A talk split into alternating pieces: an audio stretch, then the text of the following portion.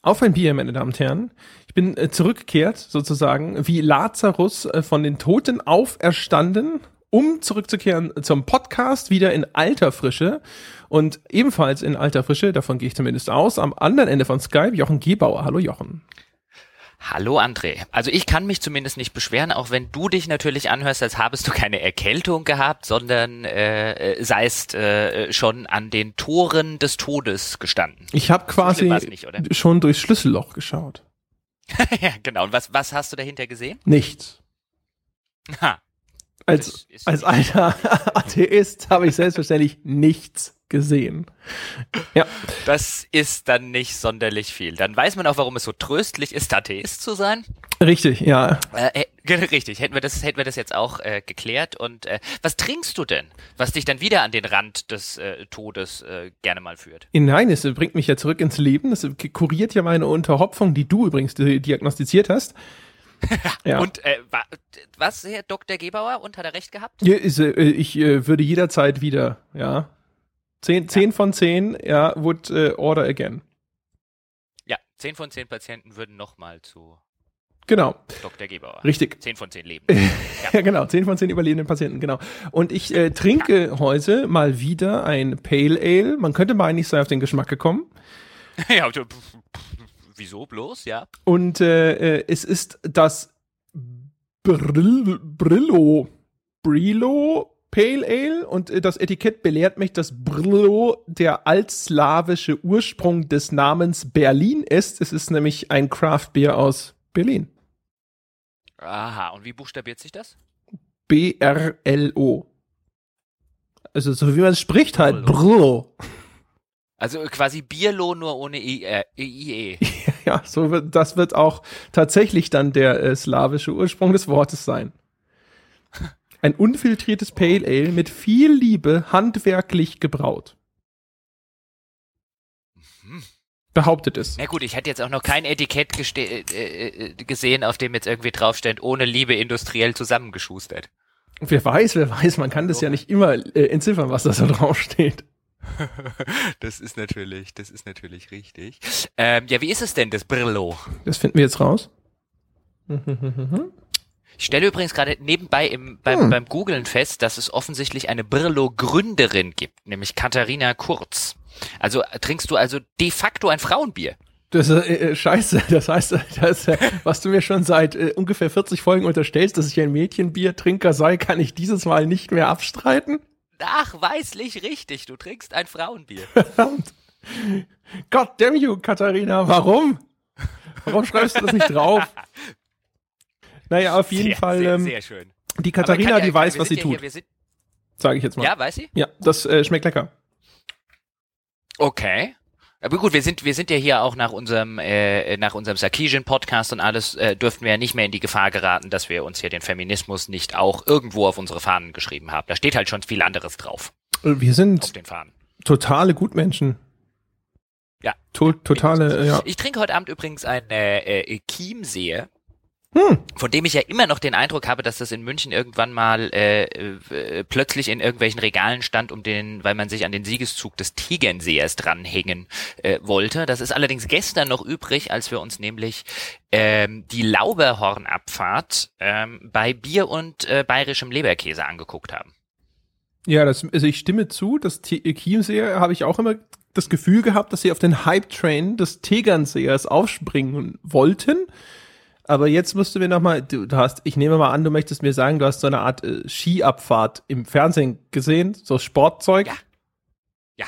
Okay. Ein äh, guter Kumpel lädt einmal im Jahr immer zu einer äh, Skiabfahrt ein und da äh, treffen wir uns dann morgens, diesmal bei ihm im Pub, äh, so gegen zwölf und äh, trinken Bier und äh, essen bayerischen Leberkäse und äh, sind irgendwann um danach nach dem Skifahren kann man immer noch Biathlon gucken oder ähm, äh, Skispringen oder halt irgendwas anderes, äh, was irgendwie mit Wintersport zu tun hat und äh, ja irgendwann um fünf ist man betru äh, betrunken. Also ein ein Biathlon beim Biathlon. Ja.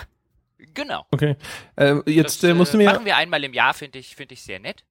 Und äh, ja. Jetzt musst du mir aber erklären, wie es sein kann, dass du mit diesen Menschen um 12 Uhr schon Bier trinken kannst, während du hier im Podcast dann immer äh, den, den Kaffeetrinker machst. Ja, das ist ja nur einmal im Jahr. Und ganz ehrlich, ich hasse Frühshoppen. Also bei uns nennt man das ja Frühshoppen. Ich weiß nicht, das äh, heißt ja in anderen, in anderen Gegenden heißt ja vielleicht ein bisschen anders. Und es gibt's hier dann immer zu den, zu den Dorffesten und so weiter. Und ich bin da überhaupt kein Fan dieses morgens Bier trinken, weil dann ist bei mir der ganze Tag gelaufen. Wenn ich irgendwie um zwölf oder um eins ein Bier trinke, dann muss ich entweder weiter trinken oder äh, ich kann ins Bett gehen. Ich glaube, du hast den Kern meiner Frage nicht verstanden. Du hast also andere Menschen so viel lieber als mich, dass du bei denen über deinen Schatten springen kannst, du Arschloch. so wollte ich es jetzt nicht ausdrücken, aber du hast eigentlich schon den Nagel auf den Kopf dann getroffen. Es ist ein, es ist ein Fluch, diese Dinge auf den Punkt bringen zu können. Schlimm, ja. schlimm. Wo wir über äh, Verrat, ja, ja und, und, und Tod schon gesprochen haben, machen wir quasi doch gleich mal weiter. Fremd trinken. wir, wir sprechen über Game of Thrones dieses Mal. Ja. Und zwar insbesondere über die Telltale-Ausgabe von Game of Thrones die ich just heute fertig gespielt habe. Also wir nehmen uns mal vor, dass wir äh, über die Telltale-Ausgabe von Game of Thrones hauptsächlich reden und dann vielleicht über Telltale-Spiele und am Ende reden wir vielleicht über andere Game of Thrones-Spiele und dann reden wir über die Romane und dann reden wir über die Fernsehserie und am Schluss reden wir wahrscheinlich am wenigsten über das Telltale Game of Thrones, aber ja, so das ist der Ja, ganz genau. Ja. ja. Äh, ich würde sagen, was das Spiel angeht, das ist noch einigermaßen neu, werden wir uns beherrschen, zumindest was Spoiler angeht. Ich würde aber behaupten wollen, jetzt was so Game of Thrones insgesamt angeht, zumindest sage ich mal, also so bis also so bis, bis Staffel 4 oder sowas, da sollten Spoiler erlaubt sein. Also ich sag mal, die ersten drei Romane, das muss das Boot abkönnen, die sind jetzt wirklich alt genug. Also die ersten drei Romane im Englischen, im Deutschen sind die ja zweigeteilt. Ähm, ja. Also die ersten sechs dann im Deutschen. Ähm, ja, die sind nun wirklich etliche Jahre alt. Also das, das, das muss das Boot abkönnen, Herr Kaloy. Würde mal sagen, jetzt die aktuelle Staffel äh, oder den letzten Roman, den müssen wir jetzt wirklich nicht spoilern. Genau, also das, äh, genau, das Ende der letzten Staffel und sowas, das werden wir jetzt nicht irgendwie nochmal hier ausbreiten und so. Die sind, die sind auch nun wirklich nicht gut genug, um sie zu spoilern. Es sind auch nicht relevant großartig für die Diskussion des Spiels, äh, aber wenn der Begriff äh, des Red Weddings oder so, wer jetzt sagt, äh, ich weiß noch nicht, was das ist und das will ich auch nicht wissen oder sowas, ja, dann äh, schaltet ab. Äh, das, da kann, das kann, es könnte zu Unfällen kommen. Das, das könnte passieren, das ist richtig. Genau. Ähm, ja. So.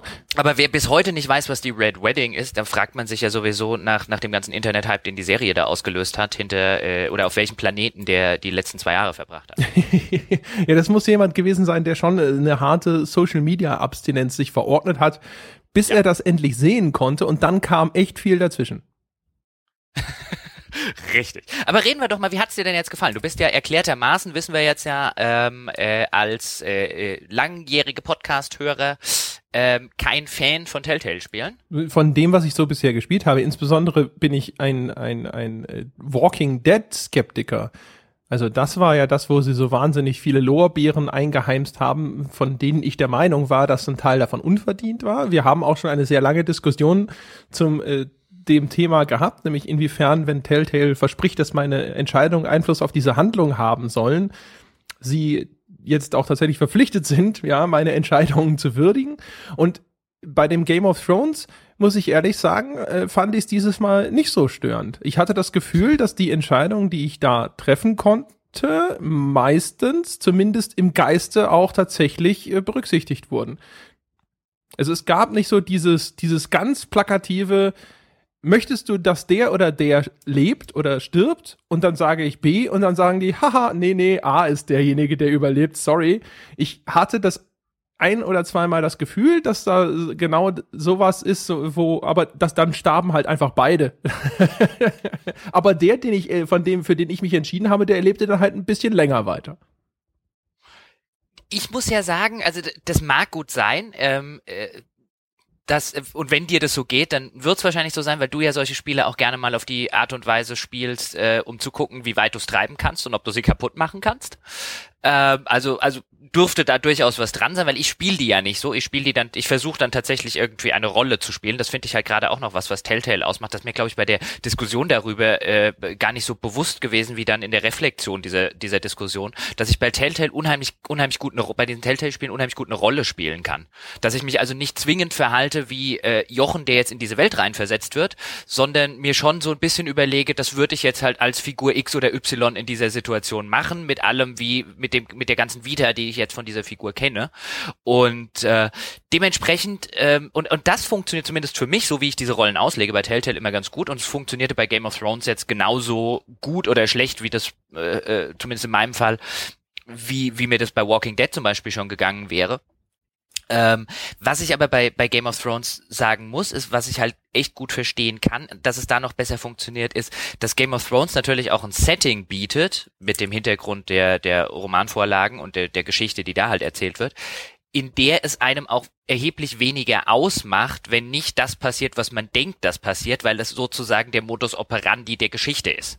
Dass, äh, äh dass die Pläne, die jemand hat, äh, jederzeit von irgendwas durchkreuzt werden und eigentlich nie das passiert, was man dachte, was passieren würde, wenn man die Entscheidung getroffen hat. Da gebe ich dir recht. Also, ich gebe dir eigentlich sogar in, in, in sogar in, in allem recht. Also ich habe das tatsächlich uh. dieses Mal äh, auch eher als Rollenspiel empfunden, weniger allerdings äh, als was ich fühle mich jetzt als der Anführer eines her großen Herrscherhauses und ich entscheide, sondern ich habe es halt so gespielt, dass die Figur sich so verhält, wie ich mir wünschen würde, dass diese Figur sich verhält. Und das hat eigentlich ziemlich gut geklappt. Vielleicht sollten wir mal eine ganz kurz eine Grundlage schaffen für die Leute, die das Spiel nicht kennen, aber denen es halt auch wurscht ist und so. Also in der Telltale Game of Thrones Reihe geht es um das Haus Forrester. Das sind äh, quasi Gefolgsleute vom Haus Stark. Wir wissen, das Haus Stark, das sind die, die in Game of Thrones so richtig schön aufs Maul kriegen. Also wenn man zu Haus Stark gehört oder sowas, dann äh, ist es meistens, da wacht man morgens nicht mit so einem guten Gefühl auf. ne, da hat mal einer gewaltig am Ohrfeigenbaum geschüttelt. Ganz genau, ja. Und ähm, jetzt ist ja äh, das, äh, das Haus Stark durch die Hinrichtung der, von äh, Edward, ist es? Ist es Edward Stark? Ned, Ned Stark, ne? Eddard. Eddard, ja. Auf jeden Fall, die sind in Ungnade gefallen, gelten als Verräter und so weiter und so fort. So, und jetzt ist natürlich auch Horst Forrester dadurch ein bisschen schlecht dran. Die haben ihre Nachbarn, die Whitehills, mit denen sie schon die ganze Zeit so ein bisschen im Clinch liegen und so, die wittern jetzt Morgenluft, weil die quasi ihre gute Position am Hofe des Königs verloren haben, die Forresters, und äh, die haben da eine ganze Riege, ja, vom Vater über seine Söhne an Ekelpaketen, die dann da einlaufen und sagen, so, jetzt äh, haben wir jetzt das Sagen, unterstützt von den Boltons, ja, von denen Zuschauer oder auch Leser von Game of Thrones wissen, dass es so ziemlich die größten Arschgeigen in Westeros sind, ja. Äh, Oder bestenfalls ein Furz davon entfernt. Richtig, ja. Äh, äh, der Ramsey Snow, ja, also derjenige der Boltons, der noch mehr als alle anderen es liebt, seine Gegenspieler zu häuten. Der kommt sogar persönlich vorbei, um da die Whitehills als Besatzungsmacht quasi zu installieren. Es gibt eine Tochter, die am Hofe des Königs unterwegs ist und dann dort jetzt sozusagen mal alle großen Stationen wie Cersei und Tyrion und so abhakt. Die hat eine relativ vergleichbare Rolle, habe ich das Gefühl, so wie Sansa in den äh, Büchern. Ist halt so ein kleines, unschuldiges Ding, das da jetzt auf einmal äh, zum Überleben der Familie beitragen muss und deswegen in dieses ganze Ränkespiel am Hofe da reingerät. Und es mhm. gibt äh, noch, wie heißt er? G -g -g? Geralt? Äh, du meinst den Bruder? Ja, der, der, einer wird dann hinterher an die Wall geschickt, also an die große Eiswand. Ach so. Die, ja. Äh, also der, der, der Knecht sozusagen, oder einer, einer der, was ist er? Ist er, ist er Knecht? Bei mir ist es schon ein bisschen her, dass ich es gespielt habe. Ah, Aber der, ist auf jeden Fall ein, ein, ein äh, Vasalle der Foresters. Genau, ja. Und der, der kommt nach Hause, damit geht es los, ja. Sein Vater ist ermordet, auch von den bösen Whitehills. Und im, in Wut äh, greift er dann natürlich diejenigen an, die dafür verantwortlich sind und äh, bringt damit quasi den Whitehills den Vorwand auch, um dann gegen die Foresters vorzugehen und die schicken ihn dann sozusagen äh, nach Norden, also zu diesen ähm, äh, zu den, äh, äh, ach Gott, mir fällt der Name gerade nicht ein. Wie heißen denn die Jungs, die an der, dann an der Wall Dienst tun? Die Nachtwache. Ja, genau. So heißen, heißen die so auf Deutsch, die Nachtwache. Ja, ja. Also ich, ich kann garantiert keine Game of Thrones Folge machen, ohne mich nachher über die deutsche Übersetzung mindestens äh, nochmal irgendwie in einem zehnminütigen Rant auszulassen, wo dann die Leute, die immer kein, oder die sagen, äh, zu viele Jochen-Rants, die können dann ganz kurz, können dann ganz kurz mal aufs Klo gehen oder so, oder sich noch ein Bier holen. Ähm, weil über die deutsche Übersetzung muss ich nachher noch. Hoho. Ah ja. Ho. Okay. Ah ja, richtig. The Night's Watch. Genau. Also der wird äh, quasi Bruder von der von der Nachtwache da oben an äh, an der Wall. Ähm, ja, das ist so die Alternative zu direkter Hin Hinrichtung oder sowas, weil man am Anfang da erstmal so ein bisschen Appeasement-Politik gegenüber den Wild Hills äh, betreiben muss. So, ja, mhm. ich glaube, damit habe ich jetzt, äh, glaube ich, ausführlich die Grundlage gelegt. Äh, ja. um, um was es da geht, erzählerisch. Und das ist alles eine Parallelhandlung, die beginnt eben am Vorabend von besagtem Red Wedding. Ja, also das ist einer der ganz großen Wendepunkte in der Erzählung von Game of Thrones, wo dann Caitlin Stark und ihr Sohn überraschend äh, am, am, Abend der Hochzeit ermordet werden von Walder Frey. Und der betrügt sie da ganz gründlich. Und das ist ganz interessant, weil man fängt dann nämlich an, äh, quasi äh, mit den Truppen, die vor diesem, äh, diesem, diesem Schloss lagern. Und eigentlich alle denken so, ja, yeah, wir können saufen, die heiraten da und dann wird alles gut. Ja, und dann werden die quasi alle hinterrücks ermordet, darunter übrigens auch der bisherige äh, Chef, also der Lord des Hauses Foresters, der, der Vater, der dann auch äh, uns, einem unserer Protagonisten noch äh, so ein kleines Geheimnis anvertraut. Da geht es um, um die North Grove, einen geheimnisumwitterten Ort irgendwo eben im Norden hinter der Wall, dieser großen Eiswand, die quasi Westeros von den wilden, eisigen Landen da draußen trennt, so eine Art chinesische Mauer, die gegen die wilden Horden da draußen schützen soll und auch gegen die berühmten White Walker. Also nur noch mal so als große Zusammenfassung für alle, die keine Ahnung von Game of Thrones haben, die White Walker, das sind sozusagen. Ja, ich glaube, wir haben echt genug zusammengefasst. Okay, aber das sind, das sind so Schneezombies, sage ich jetzt noch mal. So. okay, ja, sind quasi, man stelle sich Reinhold Messner als Zombie vor. Ja, so Yetis, nur Walking Dead Variante. Ja. Und ganz viele. Und nicht in den Bergen. So. Und eigentlich auch was völlig anderes. Aber egal. Ja. Ähm, ja, jetzt hast du hast du schön und viel zusammen und ich muss ganz ehrlich, ich, ich kenne mich ein bisschen aus. Ich bin dann äh, in der Zwischenzeit mal eine Minute ausgestiegen, aber ist nicht schlimm. Du hast ja recht, dass man dass man so ein paar Sachen äh, zusammenfassen sollte. Was ich aber um um nochmal darauf, bevor ich es nämlich vergesse einzugehen, was mir im Laufe dessen äh, äh, so in den Kopf gegangen ist, als du am Anfang zum Beispiel Cersei erwähnt hast oder äh, Ramsay Snow. Ähm, was das Spiel halt, finde ich, extremst clever macht, ist, es äh, spielt mit diesen etablierten Charakteren sehr gut. Du kriegst, also du spielst ja neue Figuren, die ordentlich, wie ich finde, eingeführt werden. Also wäre jetzt, wäre jetzt niemand dabei, wo ich jetzt sagen würde, ist einer der besten Charaktere, die ich je gesehen hätte. Sind allerdings jetzt auch keine dabei, wo ich jetzt sagen würde, sind totale Vollkatastrophen. Ähm, das würde ich in so Bereich des Solide verordnen. Ähm, aber was halt extrem gut in dem Spiel funktioniert, ist, wie gut man mit den etablierten Figuren äh, spielt. Du hast am Ende der ersten Episode zum Beispiel ähm, äh, äh, du hast vorher gerade erwähnt, kommt halt Ramsey Snow vorbei, um die White Hills im Familiensitz der Foresters zu installieren und du als junger Lord der Foresters sollst halt äh, dafür äh, sorgen, dass du dann noch mit irgendeiner heilen Haut rauskommst. Ähm, und mit, mit äh, so gut wie möglich das Ganze halt für dein, dein Haus zu verhandeln. Und wer jetzt die Serie kennt, im, im, in den Rom oder die, auch die Romane, wobei in den, wobei die, die Figuren in dem Spiel natürlich aussehen wie das, äh, wie ihre Pendants aus der Serie und auch übrigens von den Originalschauspielern äh, synchronisiert sind, ähm, oder nicht synchronisiert, aber gesprochen. Ähm, und dann hast du halt diese, also wer, wer Ramsey Snow kennt, der weiß, was das für ein Unterfangen ist, den von irgendwas zu überzeugen von was Ramsey Snow nicht will.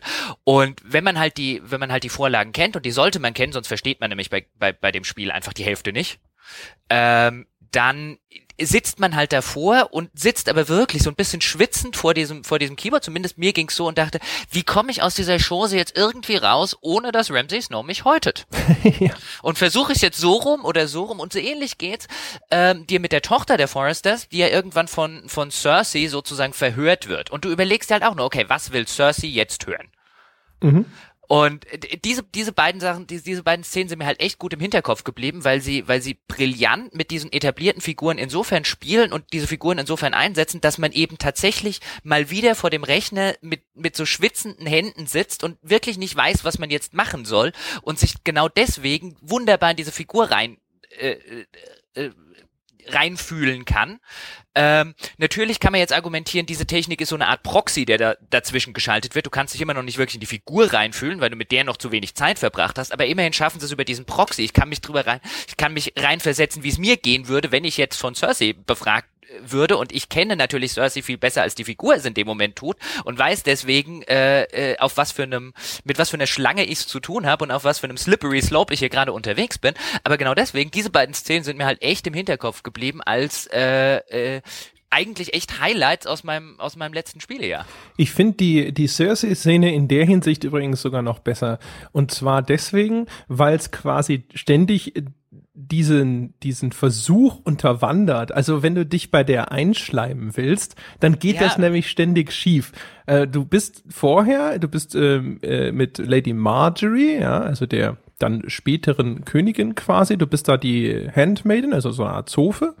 Und ähm, die, die sagt dir vorher, hey, ne, äh, alles cool, äh, sag ihr, was sie hören will. Und dann, wenn du dann aber dich einschleimst und sie dann halt zum Beispiel sagt so, hey, wenn du dich zwischen der Krone und deiner Lady Marjorie entscheiden musst, ja, äh, für wen entscheidest du dich denn? Und dann sagst du natürlich so, ja, natürlich für die Krone, also bitte, ja, äh, Cersei, ja, im Zweifelsfalle immer für dich. Und das ist aber tatsächlich dann gar nicht das, was sie hören will, oder beziehungsweise es gibt eigentlich nicht das Richtige, was sie hören will, sondern dann sagt sie so, aha, deine Loyalität, die schwankt aber ganz schön schnell. Ja, also finde ich ziemlich unzuverlässig, wenn du jetzt so schnell quasi deiner bisherigen Chefin abschwörst und dann sagst so, nee, nee, ich arbeite nur für dich. Und es geht die ganze Zeit so weiter. Also jedes Mal, wenn du denkst, du gibst die schmeichlerische Antwort, die sie hören will oder sowas, dann scheint das einfach nur ihr Misstrauen zu steigern, weil das halt so eine paranoide Figur ist. Genau. Und das ist, das ist dann der, der, der Punkt, an dem jetzt könnte ja vielleicht auch ein anderer langjähriger äh, Hörer unseres Podcasts irgendwie so, ja, aber bei anderen Sachen beschwert ihr euch dann über, äh, über solche Sachen. Und da finde ich, funktioniert's halt wirklich äh, gut, dass eben meine, ich meine, ich bin ja eh ein, ein durchaus nicht abgeneigt der Tatsache, dass meine Entscheidungen eben nicht unbedingt Konsequenzen haben müssen, aber da passiert's halt so organisch, dass sie keine haben, weil es ist einfach wurscht, wie du dich Cersei gegenüber verhältst. Cersei kann dich am Schluss nicht leiden. Und Cersei kann, äh, kann dich aus einem Grund nicht leiden, also weil du die Figur bist, die du halt nun mal bist. Und weil sie irgendwelche Kammerzofen nicht leiden kann und schon gar nicht die Kammerzofe von Marjorie, wo die, die sie ja auch nicht ausstehen kann. Und vor allem, weil du ja zu einem Haus gehörst, das früher den Starks die Treue geschworen genau. hat und die jetzt allesamt unter Generalverdacht stehen. Damit geht's ja quasi genau. los. Und, und und, und der, die, genau, und am Ende der ersten Episode, was auch immer da passiert, das muss man auch gar nicht wegspoilern, finde ich, weil das war tatsächlich auch ein Moment, wo ich davor gesessen habe und mir gedacht hat, boah, warum machen Spiele das nicht häufiger? Also das, das Ende der ersten Episode. Das, also für mich hat das, also eigentlich weißt du, worauf es hinausläuft, aber trotzdem saß ich davor und dachte, wow. Ähm, äh, und auch auch das geht ja, dann bin ich halt nochmal zurück und habe geguckt, kannst du es eigentlich irgendwie, kann man es irgendwie anders machen? Wobei ich mir schon gedacht, nein, natürlich kannst du es nicht anders machen. Ähm, und auch da fand ich das halt extrem organisch. Äh, nee, warum solltest du das bei Ramsey Snow auch in irgendeiner Form anders hinkriegen? Das, äh, der Charakter funktioniert, aber gut, dann musst du halt mehr kennen als das Spiel. Das ist sozusagen der Nachteil dieses Spiels, dass sich ex auf extrem viel Vorwissen aus äh, Roman oder Serie verlässt. Aber wenn du die hast, dann kannst du vollkommen nachvollziehen, warum das so funktioniert äh, oder so abläuft, wie es abläuft. Und deswegen finde ich es halt ein bisschen verwunderlich offen gestanden. Also ich verstehe, auf, also, also jetzt nicht in einer, in einer abwehrenden Weise, sondern es wundert mich wirklich, dass ausgerechnet Game of Thrones das Telltale-Spiel ist, bei dem auch in der Presse relativ viele kritisiert haben, ähm, dass die äh, Entscheidungen keine Rolle spielen. Und das finde ich, ich finde halt gerade das ist das, bei dem das am wenigsten was ausmacht. Das wundert mich auch, weil ich ja sonst eigentlich ja quasi immer der, der, der Erste bin, der ihnen genau das vorwirft. Und ich finde tatsächlich, das Ding ist in diesem Falle über ganz weite Strecken so gut geschrieben, dass ich weiß, also ich erkenne, glaube ich, inzwischen ganz gut, wo ich äh, zwar eine Entscheidung treffen kann, aber ich ahne schon, okay, egal was ich mache, dieses oder jenes passiert, aber sie haben es einfach diesmal gut geschrieben. Also diesmal, da gebe ich dir völlig recht, habe ich nicht das Gefühl, ähm, dass da einfach der Autor seinen Willen durchsetzt, sondern es ergibt Sinn innerhalb der Geschichte und ich finde es teilweise sogar sehr geschickt gemacht. Also es gibt einen Moment in dem Spiel, den, an den hast du, glaube ich, eben auch schon angespielt, ähm, der ist sehr Game of Thrones, sage ich jetzt mal, ja.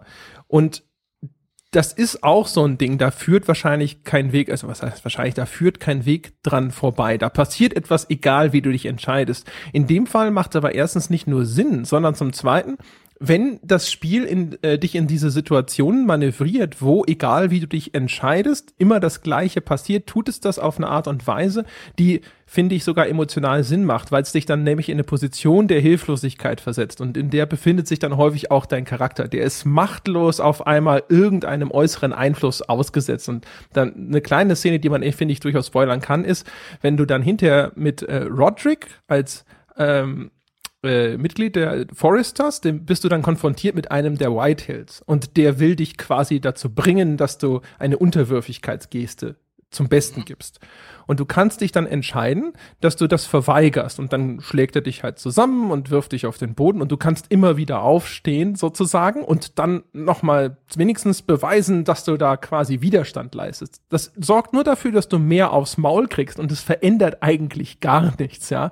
Aber die Szene erlaubt dir zum einen, den Charakter so zu definieren, wie du das möchtest. Also entweder als einen, der einsichtig ist und wenn du so willst, klug ist und weiß, wann er nachzugeben hat oder halt, wie sie ja auch in der Welt von Game of Thrones häufig existieren, so einen edlen Charakter, dessen Ehre über alles geht und der dafür aber eigentlich nur mehr auf die Fresse bekommt.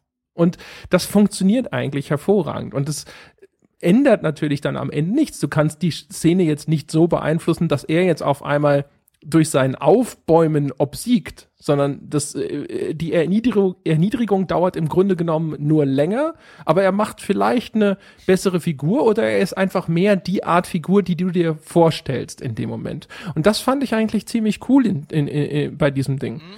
Also ich habe jetzt tatsächlich nicht jetzt mehrere Durchläufe gemacht, das wird sicherlich ein, Teil auch meine Meinung beeinflussen. Also bei dem Walking Dead habe ich damals einige Szenen mehrfach gespielt, um mal zu schauen, wie es funktioniert. Ich vermute, wenn man derart hinter die Kulissen schaut oder sowas, dann wird man vielleicht bei ein oder zwei Szenen doch noch ernüchterter sein. Aber insgesamt, selbst da, wo ich meistens schon einen sehr starken Verdacht hatte, dass die, die Entscheidung, die ich treffe, keinen großen Einfluss hat, dann war es immer so geschickt arrangiert, dass ich mir gedacht habe, ja, aber okay, ich erwarte in dem Moment gar nicht, dass ich die den Ablauf der Handlung entscheidend umkrempeln kann, sondern ich kann eigentlich nur quasi nochmal umdefinieren, was das für eine Person ist und wie sie in dem Moment handelt. Das finde ich einfach viel geschickter. Ich, ich finde auch dieses ganze Gefühl, deswegen habe ich zum Beispiel auch gerade angesprochen, ich finde dieses ganze Gefühl, Spielball zwischen und winziger Spielball zwischen Kräften zu sein, ähm, äh, wo du, wo du wirklich nicht viel mehr machen kannst, als vielleicht irgendwie in Nuancen gucken, dass du noch deinen Hals rettest. Ich finde, dieses Gefühl wird so wunderbar transportiert. Dieses Gefühl der Hilflosigkeit, ob das jetzt, du hast da gerade gerade schon eine, eine sehr schöne Szene dafür genannt, nämlich diese Unterwürfigkeitsgeste. Dieses Spiel äh, haut dir die ganze Zeit ziemlich in die Fresse um das, um das, um das mal so profan auszudrücken. Das äh, schmeißt dich die ganze Zeit in den Dreck und lacht dich aus. Ähm, aber das funkt, also dieses Gefühl funktioniert, finde ich so, funktioniert wirklich wunderbar. Und ich habe halt auch den Eindruck, das ist das, was das Spiel machen will. Und natürlich muss man, kann man jetzt an dieser Stelle wieder sagen, das muss einem nicht gefallen, um Gottes Willen. Ich meine jetzt auch nicht, wenn jetzt, äh, äh finde ein, ein, ein schönes Gegenargument Beispiel wäre jetzt der, der, der Test der Gamestar von dem von mir durchaus sehr geschätzten Jochen Redinger, der, ich glaube, die haben eine 70 gegeben äh, habt ihr gegeben. Ähm, und weil es der Jochen Redinger insbesondere beim Ende äh, äh, halt äh, sehr darüber ärgert, dass er den Eindruck hatte, er konnte nie was verändern, er hat nie eine Chance gehabt und und und und und. Und just das finde ich super. Also da finde ich halt interessant, wie weit da oder wie extrem da die Meinungen auseinandergehen, ähm, weil weil das das endlich mal ein Spiel ist, wie, wie ich sagen würde, das eben wunderbar umsetzt, dass ich, dass ich tatsächlich in der Rolle, in der ich mich da befinde, so wirklich dieses dieses Gefühl habe, wie sich das eben anfühlt, in so einem, in, die, ich es gerade schon genannt habe, so, so, so ein Spielball zu sein, der halt von irgendwelchen Kräften, von irgendwelchen Wellen mal nach da getragen, mal nach dort getragen und eigentlich nicht viel machen kann. Ähm, aber immer diese Hoffnung hat, er könnte, weil das Spiel halt hält ja immer irgendeine Karotte und wenn jetzt, wenn, wenn jetzt das passiert, dann haben wir noch eine Chance und wenn das passiert und wenn jetzt das passiert und immer wieder diese Karotte weggenommen wird, ähm, weil man auch zurückdenken könnte und sagen könnte, diese Karotten waren von vornherein Illusion, ähm, das, das funktioniert für mich halt ziemlich gut. Ich kann andererseits aber auch durchaus nachvollziehen. Ich meine, eine der großen Kritikpunkte äh, war ja dann insbesondere die enorme emotionale Reaktion auf die letzte Episode, wo dann ja echt viele Leute geschrieben haben, das sei eine Katastrophe und das sei ein absolut mieses Ende und äh, ne, ne, ne, ne. Ähm, was ich jetzt offen gestanden auch nicht teile, weil es ist ein sehr es ist ein sehr düsteres, es ist ein sehr äh, schonungsloses und hoffnungsloses Ende, aber kein, wie ich finde, kein schlechtes. Das ist ja eigentlich sogar jetzt äh, innerhalb dieses Game of Thrones Universums ein relativ konsequentes Ende. Ich, ja. äh, es gibt am Ende so ein paar Optionen, die einem angeboten werden. Da würde ich gerne tatsächlich wissen, ob die möglich sind oder ob es wirklich exakt immer auf das Gleiche herausläuft bei mir. Also ich habe einen Charakter ja, wie, wie man es schon ahnen kann, äh, ges so gespielt, dass er sich immer wieder aufbäumt und immer wieder quasi versucht, gerade zu stehen. Und das kulminierte sozusagen in einem tatsächlich unvermeidlich schlechtem Ende. Aber das innerhalb dieses Universums war ich damit sehr zufrieden. Also weil das tatsächlich genau das ist, was auch Game of Thrones als Reihe ausmacht. Das ist im Grunde genommen, ne, äh, wenn man so möchte, ne, ne, einen harten Blick auf eine Fantasy-Realität äh, bietet. Nämlich, dass der edle Held, der keine Kompromisse macht und sich immer wieder stark und mannhaft gegen diese Unterwerfer aufbäumt, nicht gewinnt oder nicht irgendwie gut davonkommt oder sonst irgendwas, sondern dass, wenn eine eine überlegene Macht ihm gegenübersteht, sie ihn dann eben trotzdem in den Boden rammt, ungespitzt. Ja, und ich, ich habe jetzt zum Beispiel den, den, den Roderick ein bisschen anders gespielt. Ich habe mir halt so, so gespielt, wie ich mir dann so, wie ich mir dann, wahrscheinlich auch, wie du es vorher gesagt hast, nur halt auf eine andere äh, in eine andere Richtung, halt wie du, wie, wie ich jetzt denken würde, wie er sich verhalten sollte als Anführer dieses Hauses.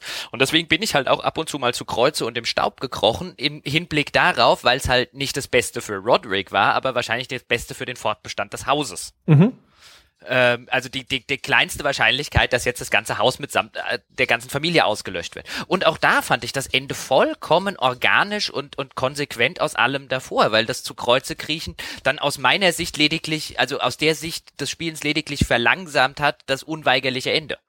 Dass das Haus Forrester von Anfang an einfach keine Chance hat, ähm, das ist so ein bisschen, also ich wundere mich, dass man dann am Ende da sitzt und, und, und sich darüber beschwert, weil, also ich für mich, ich verstand das auch von Anfang an, wie die Geschichte eines Hauses, das keine Chance hat. Also es ist relativ schnell offensichtlich. Ich meine, auch da wieder ist es ein vergleichsweise kleines Haus, das sozusagen die falsche Allianz eingegangen ist. Ohne ja, dass es, es absehbar wäre oder dass man denen jetzt daraus tatsächlich einen Vorwurf machen könnte, aber das so läuft's natürlich jetzt in Westeros. Und, äh, das ist ja, das ist ja eines der, Entschuldigung, wenn ich dich unterbreche, aber genau das ist ja eines der Grundmotive, die jetzt insbesondere auch die Romane haben. Es ist vollkommen egal, äh, wer du bist, es ist immer relevant, was du bist. Um es mal so rum auszudrücken. Also es ist, es ist in der, in der Welt von Game of Thrones ist es ja wurscht, ob du jetzt ein netter Kerl bist, ob du kein netter Kerl bist, ob du Ehre hast, ob du keine Ehre hast, ob du ein Arsch bist, ob du kein Arsch bist. Erstmal ist wichtig, wie du heißt. ja. Ähm, und das finde ich, äh, äh, das, das, das, genau das wird dadurch ja äh, A, nett transportiert ähm, und B, finde ich das halt auch im, gerade im interaktiven Segment einfach ein nettes Statement. Wir hatten ja diese Diskussion schon, die müssen wir nicht mehr groß aufwärmen mit diesem, äh, äh, wo wir drüber diskutiert haben, ob ein Spiel Spielerentscheidungen ernst nehmen oder nicht ernst nehmen sollte und ob ein Spiel das Recht hat, einfach zu sagen, nee, wir machen jetzt was völlig anderes. Und just in diesem Bereich finde ich halt dieses, dieses, so ein bisschen haben mich die Foresters immer wie, wie an, an, an so kleine Kinder erinnert, die halt irgendwie verzweifelt versuchen, die Aufmerksamkeit der großen, äh, der großen Erwachsenen da draußen irgendwie zu erreichen und alles irgendwie zu tun, damit ihn, damit sie doch mal jemand auf den Arm nimmt und sagt, dass äh, und sie lieb hat. Ähm, und äh, das passiert halt nicht. Und das, äh, dass das da nicht passiert, ist konsequent in der Spielwelt, die da gegeben ist. Und B finde ich es sehr nett, weil ich mich jetzt sonst spontan an gar kein anderes Spiel mehr erinnern kann, dass mir, dass mir so eine, so eine Hilflosigkeit auch spielerisch transportiert. Und das, das finde ich halt, wenn ein, wenn ein, wenn ein Spiel nicht so ein, so ein, so ein Gefühl so eine, so eine, so eine Emotion transportieren kann, dann ist es schon viel mehr, als die meisten Spiele tun. Und deswegen finde ich, gehört viel eher gelobt als kritisiert dafür. Ja, und äh, man muss ja auch sagen, also es hat ja sogar echt eine ganze Reihe von sozusagen kleinen Happy Ends zwischendrin eingestreut. Also ganz viele von den Widerlingen, denen man im Laufe des Spiels begegnet, kann man ja durchaus den Garaus machen. Ja, also es gibt durchaus so äh, die ein oder andere Rachefantasie, die sich zwischendrin erfüllen lässt, wenn man das denn äh, oh. möchte. Und das natürlich aber dann jetzt das, äh, das Ganze, wie gesagt, nicht in irgendeinem großen Happy End äh, dann hinterher zusammenläuft oder sowas, das finde ich eigentlich tatsächlich auch eigentlich relativ konsequent. Und wie gesagt, ich hatte in diesem Falle meistens das Gefühl, dass ich mir gedacht habe, so ja, okay, also ich verstehe tatsächlich, dass jetzt äh, dass die Entscheidung jetzt nicht irgendwie eine 180-Grad-Wendung herbeiführen kann, sondern sie kann halt quasi nur den, den Ablauf oder den Weg, der eingeschlagen wird, zu einem unvermeidlichen Ende vielleicht nochmal ein bisschen beeinflussen. Und das fand ich eigentlich insgesamt echt ganz cool. Es ist ja auch was, was zum Beispiel Game of Thrones insgesamt auszeichnet. Übrigens auch dieses, ähm, der überraschende Tod von Handlungsträgern, ja. Das ist natürlich eigentlich ganz bequem, weil man dadurch zum Beispiel halt auch Charaktere mal einfach loswerden kann und damit ihren zugehörigen Handlungsstrang. Das ist für Telltale-Spiele eigentlich ein ideales Szenario, wenn du so willst, weil sie dadurch eine Abzweigung schaffen können, die legitim ist, wo du sagen kannst, also ich treffe hier eine Entscheidung und dann begleite ich halt diesen oder jenen Charakter weiter und am Schluss dann äh, geht der halt hops, obwohl er vielleicht sogar ein spielbarer Charakter war. Aber das ist halt in dieser Welt von Game of Thrones etwas, wo man sich denkt, so ja, okay, und das, die, die, die Möglichkeiten, das Ganze, wie du so schön sagst, organisch herbeizuführen, sind halt in dieser gefährlichen, dreckigen Fantasy-Welt halt auch einfach sehr viel größer das stimmt und äh, da merkt man aber finde ich auch wie viel wie viel mir die wie viel mir diese etablierte Welt auch gibt. Also wie viel mir nicht nur nicht nur weil sie etabliert ist ähm, sondern auch weil sie weil sie so gut ist. Und äh, ich finde gerade an so einem an so einem kleinen Beispiel oder an Telltale Spielen im Allgemeinen die sich ja immer auf was oder meistens auf was etabliertes stützen ähm, ist das jetzt so ein, so ein schönes Beispiel, wo man sich da denkt, mit dieser ganzen Sache, die dahinter schwebt, äh, mit diesem Worldbuilding, was halt Martin macht, ähm, wie gerne würde ich mal ein Dragon Age in einer solchen Welt spielen? Oder auch ein, ein äh, bei einem bei einem Witcher wäre es jetzt vielleicht ein bisschen falsch oder ein, ein, ein Fallout, also vom, vom, vom Spielprinzip her, nicht, nicht jetzt vom, vom Spiel selber. Witcher wäre halt ein schlechtes Beispiel, weil das basiert ja auf einer Romanvorlage. Ähm, mir geht's gar nicht auf einer Romanvorlage, sondern wirklich halt auf einer auf einer wir sehen im, in, im Spielebereich meiner Ansicht nach sehen wir halt immer solche, den, so ein bisschen den Versuch, so eine Game of Thrones Welt zu schaffen, also so eine dreckige, äh, äh, schmutzige, so ein bisschen alles ist grau und es gibt kein Schwarz-Weiß und so. Ähm, aber da, also bei dem, bei dem ganzen Worldbuilding sind halt, egal wie viele Autoren da jetzt sitzen, ähm, äh, trotzdem einfach nicht so, äh, kommen in der Regel nicht so starke Sachen dabei raus, wie, wie äh, was sich ein Autor, ein richtig guter Fantasy-Autor da draußen selber ausdenkt. Und da finde ich, merkt man das so. Also mir, also in so einer Welt, aus der ich, in, in, mit der ich so umgehen würde wie da jetzt, ich hatte, wie, wie wir das vorher beschrieben haben, so mit Cersei und mit Ramsay Snow und ich sitze davor und oh, oh, oh, oh. Wenn das ein anderes Spiel mal hinkriegen würde, also insbesondere ein Rollenspiel, also so ein wirkliches Spiel, wo ich mich dann in dieser Welt bewegen könnte. Äh, das wäre tatsächlich noch was, wo ich so richtig äh, äh, äh, schweißnasse Finger kriegen eben drauf freuen könnte. Also wenn jetzt irgendjemand tatsächlich, was weiß ich, wenn jetzt ein, ein, ein Open-World-Rollenspiel im Game of Thrones-Universum, wobei es jetzt nicht unbedingt das sein müsste, aber in so einem Universum, das fände ich mal wirklich geil.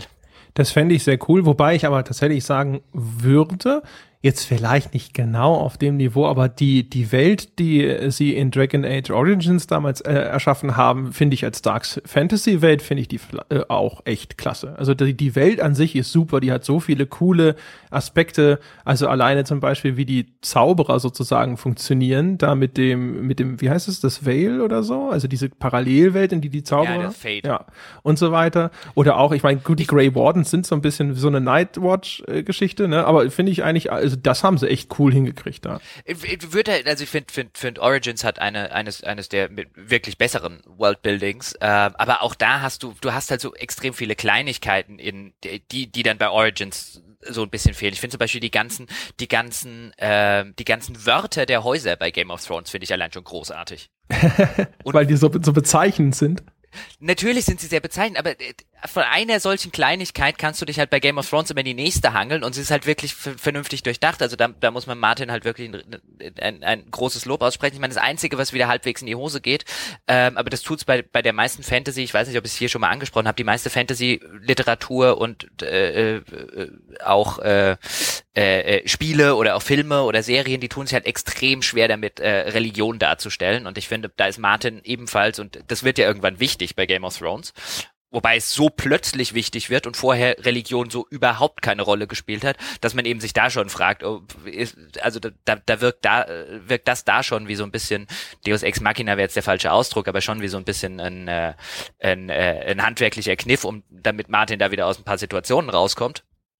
Ähm, das ist so, aber das einzige, was ich diesem, was ich diesem Worldbuilding vorwerfen, wenn man es denn vorwerfen nennen würde, oder wo ich jetzt sagen würde, das ist, das ist noch, noch das, wo man, wo man, wo man vielleicht noch ein bisschen was dran drehen könnte, weil sich, aber da tut sich aus äh, irgendeinem Grund tut sich da jeder schwer, ähm, Religionen in so eine, in so eine Fantasy-Welt einzufügen, dass sie sich dort auch wirklich organisch heimisch fühlen. Die wirken immer ein bisschen wie ein Fremdkörper. Ja, vor religiösen äh, Themen haben Publisher ja auch äh, traditionell Schiss. Was ich bei Origins natürlich auch einschränken würde, ist äh, diese, die Origins versucht sich ja auch gerade in der Haupthandlung äh, in der Darstellung von diesen widerstreitenden Machtblöcken und Fraktionen und sowas und das kriegt's bei weitem nicht so gut hin. Also die verschiedenen Häuser und ihre Protagonisten sind halt einfach in Game of Thrones super definiert, aber das ist vielleicht halt einfach der große Vorteil von einem Roman, der mehr Zeit und Raum hat, sowas zu etablieren und so. Das würde ich vielleicht noch nicht mal sagen. Ähm, ich glaube, da ist einfach der große Vorteil oder der Vorteil des Romans, dass halt der, der Romancier oder der Autor ähm, sich sich hinsetzen kann und vielfach, ähm, ich meine, bei, bei Tolkien war es ja ganz extrem, der irgendwann den, den so, wenn man es so rum aufziehen wollte, den Herr der Ringe nur geschrieben hat, damit er jetzt mit diesen ganz fiktiven Sprachen auch mal was zu tun hat, die er da äh, äh, sich ausgedacht hat. Aber da hast du natürlich häufig so im positiven Sinne äh, äh, Besessene, äh, die sich halt wirklich eine ganze Welt ausdenken und sie zum Hintergrund und dann dann dann musst du nicht mal den Platz oder sonst was haben, sondern das, das, das trieft dann von jeder Seite. Einfach weil du, weil es auch zwischen den Zeilen deutlich wird, dass da überall was dahinter steckt. Und bei Spielen hast du halt extrem häufig den Fall dadurch, wie sie produziert werden, logischerweise, dass man halt sagt, wir stecken jetzt aber nicht noch äh, zwei Monate Arbeit in irgendwelche Hintergrundgeschichten unserer Welt, die danach vielleicht in irgendeinem Codex-Eintrag mal am Rande erwähnt werden. Ja, wobei ich würde es vielleicht ein bisschen mehr auch sogar aufs Gameplay schieben, also die Anforderungen, die daraus erwachsen, weil äh, politische Intrige in dem Spiel irgendwie spielerisch, spielmechanisch darzustellen, ist halt einfach sehr schwierig und wird sehr schnell öde. Und solche Spiele sind natürlich extrem auf Kampf fokussiert. Das heißt, meistens haben solche Handlungsebenen nur die Funktion, den nächsten Krieg irgendwo oder das nächste Scharmützel herbeizuführen. Und die Zeit, um sowas vernünftig darzustellen, ist dann häufig einfach nicht vorhanden. Also wäre so auch noch meine Theorie dazu. Übrigens ganz kurz am Rande, um äh, einen kurzen Exkurs zu machen, weil wir es gerade von Dragon Age Origins hatten. Ähm, es hat auf äh, Soundcloud gab es einen Kommentar zum Thema der Bösewichte, die wir neulich hatten. Und den muss ich an dieser Stelle mal loben, nämlich den Lord Eisenhower. Das habe ich mir vorher gedacht. Lord Eisenhower, netter, netter Nickname. Nämlich, weil es mich geärgert hat, dass ich selber nicht dran gedacht habe, den, äh, äh, den weil wir es da von coolen Bösewichten, da haben wir ja auch über den, äh, wie hieß er doch gleich in äh, äh, Dragon Age Origins, den Logan, Logain. Logain. Logain, genau. Logain McTeer, glaube ich. Äh, der wesentlich bessere Bösewicht in Origins, und da hat der Lord Eisenhower völlig recht, ist der in der äh, äh, adligen Origin-Story. Nämlich der Handlanger von Logain, der ansonsten nirgendwo eine Rolle spielt, aber der, wenn du den, den äh, äh, menschlichen Adligen spielst, bringt er deine Familie um am Anfang. Das ist die, wie ich finde, mit Abstand beste Origin-Geschichte, weil sie so einen wunderbaren Bösewicht, dem du am Ende wirklich gerne aufs Maul haust, äh, macht. Und da hat der Lord Eisenhower völlig recht und ich ärgere mich, dass es mir in der Bösewicht-Folge nicht eingefallen ist. Oh, weil das ist ein echt gutes Beispiel. Da hatte ich aber äh, quasi, also der, der ist dann nicht so so nachhaltig, wenn du so willst, aber ich habe äh, diesen Elfen aus der Gosse gespielt, sozusagen. Ja. Und da gibt's nämlich auch einen Adeligen, der deine Schwester entführt und vergewaltigt. Ja. Und den bringst du dann aber Stantepede um die Ecke oder sowas. Das hat natürlich auch gut funktioniert. Äh, richtig, aber bei dem, äh, bei dem, bei dem Adligen funktioniert halt extrem gut, dass du ihn erst spät in Denerim triffst, wenn du sowieso Logain aufs Maul hauen willst. Und dann kommt halt, dann kommt halt der, äh, der andere Typ, der eigentlich so lange überhaupt keine, keine große Rolle mehr spielt.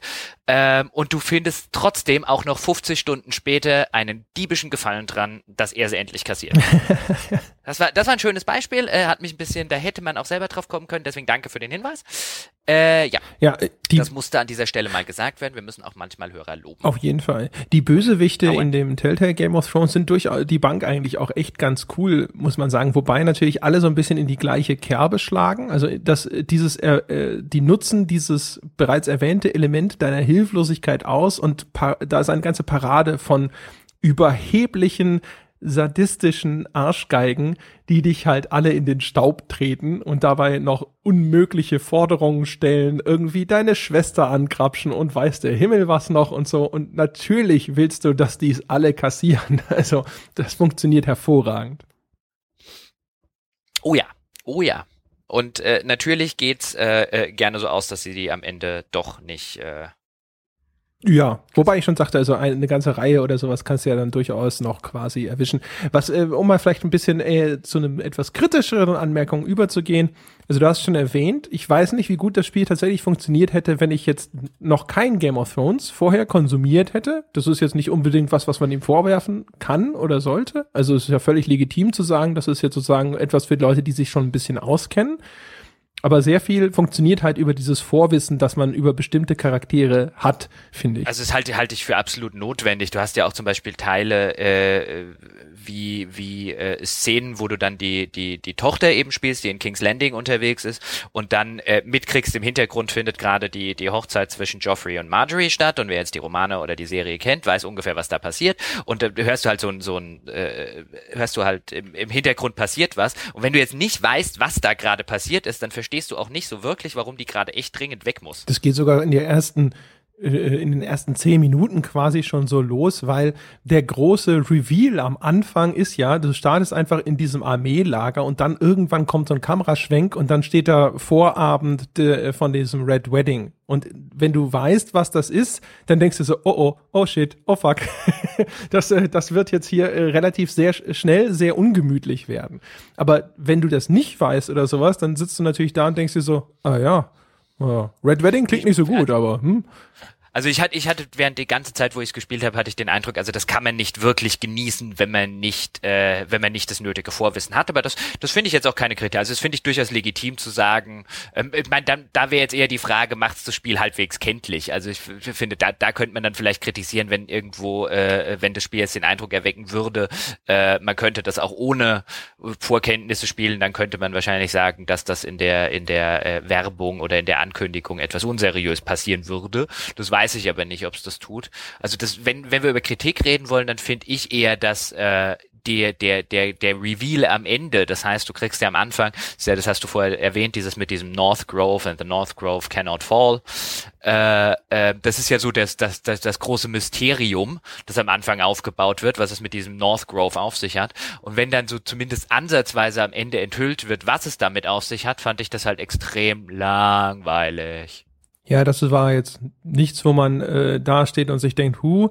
Äh, der Nachteil, äh, dass es sich äh, quasi so als ein bisschen als Fanservice versteht und dann Charaktere wie eben auch Ramsay Snow einbindet, ist natürlich, dass man auch schon weiß, okay, also den oder den oder den oder den, da kannst du nichts machen. Also den kann ich nicht, zumindest nicht umbringen, weil das den Kanon so komplett ruinieren würde und das wäre wahrscheinlich nicht zulässig. Das heißt, du ahnst schon, okay, da kommst, kommst du nicht ran. Und manchmal gibt dir das Spiel so ein paar Optionen, wie zum Beispiel, dass du dann halt den Ramsey angreifen kannst und so. Und du weißt halt so, ja gut, aber äh, was soll's denn bringen? Ja, also äh, ermorden kann ich den nicht. Ne? Und dann ihm jetzt noch mal eine reinzuhauen, das wird wahrscheinlich im Zweifelsfalle nur schlecht für mich enden. Was nicht daran ändert, dass ich nicht natürlich trotzdem versucht habe. Aber das sind so, ab und zu ist das so ein bisschen hinderlich natürlich, weil man halt weiß, okay, dieser oder jener Charakter, dem kann eigentlich nichts passieren. Das stimmt. Und insgesamt würde ich übrigens sagen, es es ist so ein bisschen eine, ein geschickteres Star Wars 7. Ich habe das Gefühl, es ist sehr stark so aufgebaut, dass es sehr viele Dinge kopiert, nachahmt, die man eben aus äh, den Büchern und aus der Fernsehserie kennt. Also man hat diese, diese Gruppe von drei Leuten, die dann hinter der Wall unterwegs sind und sich da durch den Schnee kämpfen und dann White Walker treffen und die Wildlings und so weiter. Das kennt man ähnlich auch aus der Reihe. Du hast jetzt den einen, der hinten da in Marine ist, natürlich, damit man überhaupt mal Daenerys treffen kann und ihre Drachen und so. Also es versucht so diese ganzen Serien-Touchpoints abzuhaken, weißt weißt du, Tyrion getroffen, Cersei getroffen, Daenerys getroffen, ne, ne, ne. Natürlich, also, also ich, da, da hast du sicherlich recht. Also ich meine, wenn man, wenn man der Sache, wenn man dem Spiel eine Sache, finde ich, durchaus legitimerweise vorwerfen kann, dann, dass es extrem viel Fanservice ist. Ähm, aber ich habe auch, aber, also, wenn man das wollte, aber ich fand ihn jetzt nie penetrant. Also ich fand, sie haben selbst das, ähm, äh, diese Tatsache natürlich ab, irgendwann muss man Daenerys auftauchen, irgendwann muss man Jon Snow auftauchen, irgendwann muss man Cersei auftauchen. Ich finde, das haben sie alles relativ gut gelöst und relativ äh, äh, konsequent und auch wieder, äh, mein Lieblingswort heute, organisch aus dem Spielverlauf raus und aus der eigenen Geschichte, die sie erzählen, heraus. Äh, also ich finde, du hattest nie so den Eindruck, ähm, wie, wie wir es jetzt vielleicht neulich bei, bei der Fernsehserie hatten, ah, jetzt kommt der, jetzt kommt der, äh, jetzt kommt der äh, freie Brüste-Moment äh, der heutigen Episode. Den es übrigens so nicht gibt im Spiel. Es gibt keinen einzigen.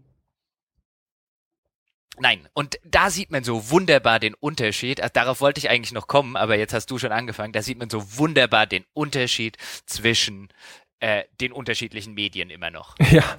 Telltale traut sich das nett. Und auch da, gar kein Angriff äh, auf, auf, auf Telltale. Ich hätte keine Ahnung, was zum Beispiel auf Steam passiert, wenn du nackte Brüste hast. Ich habe keine Ahnung, was Walmart mit dir macht. Im, äh, zum Beispiel, wenn wir über, über Retail-Sachen reden, weil einfach noch andere, aber ich denke, an solchen Sachen liegt das. Das denke ich auch. Also das liegt definitiv nicht daran, dass es die Vorlage nicht hergegeben hat. Auf gar keinen Fall. Also ich glaube nicht, dass, also Steam macht da garantiert nichts. Da gibt's ganz andere Kaliber auf Steam.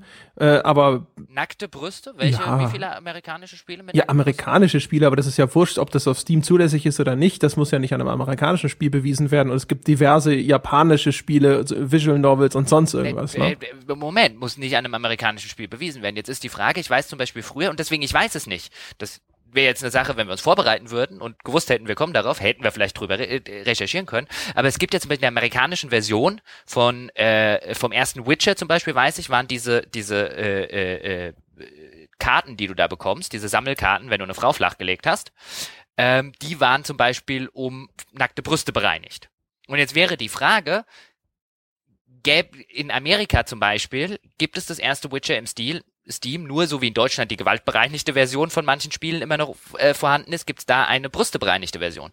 Weil wenn es sowas in Amerika immer noch gibt, was ich mir durchaus vorstellen könnte, oder dass du dann äh, mit, dass, dass du dann mit Ratings in Schwulitäten kommst, dann erklärt das selbstverständlich, warum eine amerikanische Firma, die in erster Linie mal für den eigenen Markt produziert, sowas erst gar nicht einbaut. Ja, aber das erste Witcher ist ja jetzt auch tausend Jahre her. Also ich glaube, auf Steam hättest du jetzt, wenn wir nur über nackte Brüste reden, kein Problem. Aber was ich mir durchaus vorstellen kann, ist, dass du tatsächlich bei sowas wie Walmart immer noch ein Problem haben könntest.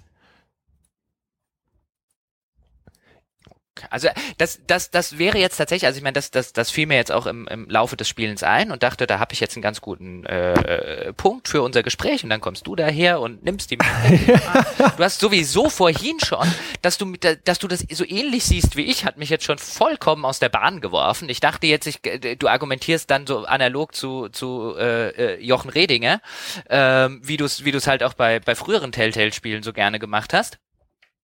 Ähm, auch das ist schon unverfroren. Du solltest, du solltest, du solltest berechenbarer werden, mein Freund. ich kann ja nichts dafür, dass die das diesmal besser gemacht haben.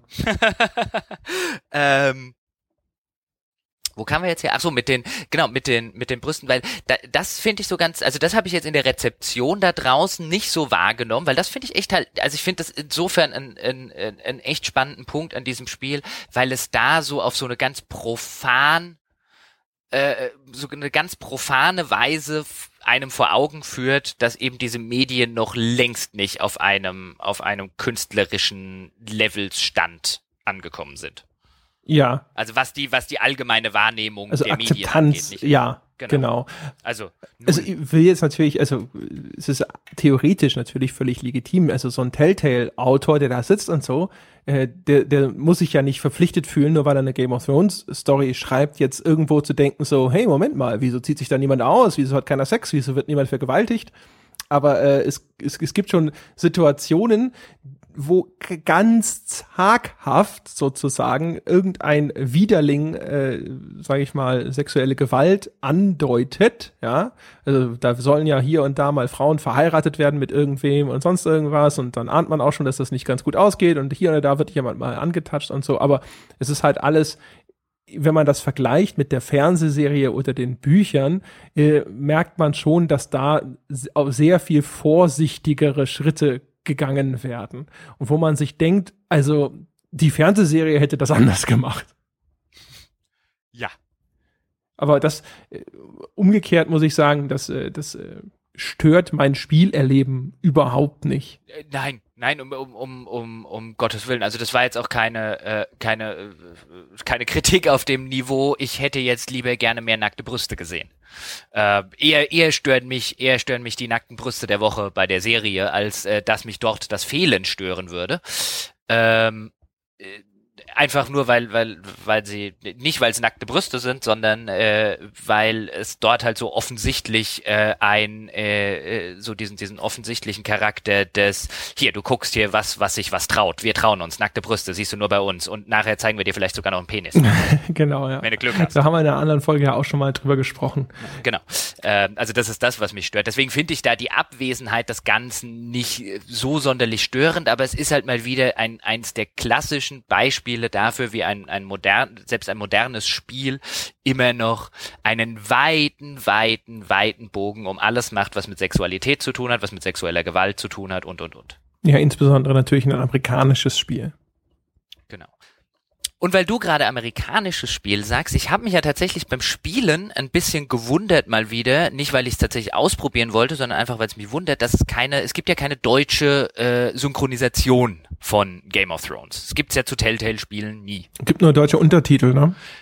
Genau, es gibt nur deutsche Untertitel. Die gibt es auch meistens nicht zum Release. Auch das ist was, was mich so ein bisschen einfach, einfach wundert, wenn man da so einen Markt so ein bisschen brach liegen lässt, ohne große Not, weil es wäre jetzt nicht so schwierig, dass, sich da jemanden hinzusetzen, ähm, der das, der das zeitnah, also zum Release eine Übersetzung mit Untertiteln parat hat. Zumal auch, ich kann ich allerdings selber nicht beurteilen, weil ich nicht mit deutschen Untertiteln spiele, die äh, im Ruf stehen, eine katastrophale Qualität zu haben. Kann ich nicht so sagen. Ähm, und das bringt mich dann natürlich auf meinen vorher schon angedrohten, ich äh, werde mich versuchen kurz zu halten, Rant, was die, ähm, was die deutsche Übersetzung angeht, weil dann habe ich mir wieder gedacht, sei froh, dass es das nicht gibt. Am Ende müsstest du es für irgendeinen Test, wenn du das jemals nochmal machen würdest, äh, so, so zu arbeiten auch noch testen und ich werde die, also die deutsche Übersetzung, da gehört wirklich jemand ohne Essen ins Bett geschickt. Es war ja früher so, ich meine, du scheinst das ja nicht zu kennen, weil du dich vorher über die Nachtwache gewundert hast. Ja, ich habe das alles nur auf Englisch konsumiert bisher. Okay. Also ist die deutsche Übersetzung der Romane auch so schlecht? Bist vielleicht nicht der einzige. Warte, also es war früher gab es die äh, gab es die äh, die Romane. Das ein, äh, die heißen ja Song of Ice and, Feu äh, Ice and Fire ähm, oder auf Deutsch halt ein Lied von Eis und Feuer. Die gab es, die erschienen schon immer, glaube ich, im Blen Valley Verlag. Und früher gab es die und jeder amerikanische oder englische Roman wurde zweigeteilt, also gab im Deutschen zwei Bände. Und früher gab es die in der in der ersten Version, in der die dann im Taschenbuch äh, oder in dem in dem ha, richtiges Taschenbuch war es eigentlich nicht, aber in dem die veröffentlicht wurden, hatten die halt die klassisch schlimmen Fantasy Cover. Also ich habe die auch noch tatsächlich, weil ich sie mir damals auf Deutsch gekauft habe, weil ich ähm, ähm, sie dringend lesen wollte, weil ich äh, länger wo unterwegs war und äh, die englischen gerade aus irgendeinem Grund nicht lieferbar waren.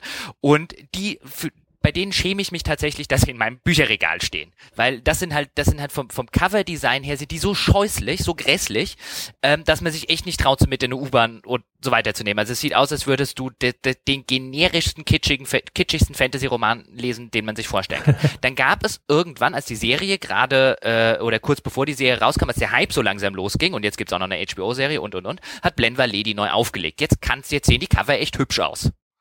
Also alles, was du jetzt auf Deutsch kaufen kannst. Aber sie haben sie komplett neu übersetzt. Was bedeutet, sie übersetzen jetzt jeden Eigennamen. Mhm. Und ich meine jeden.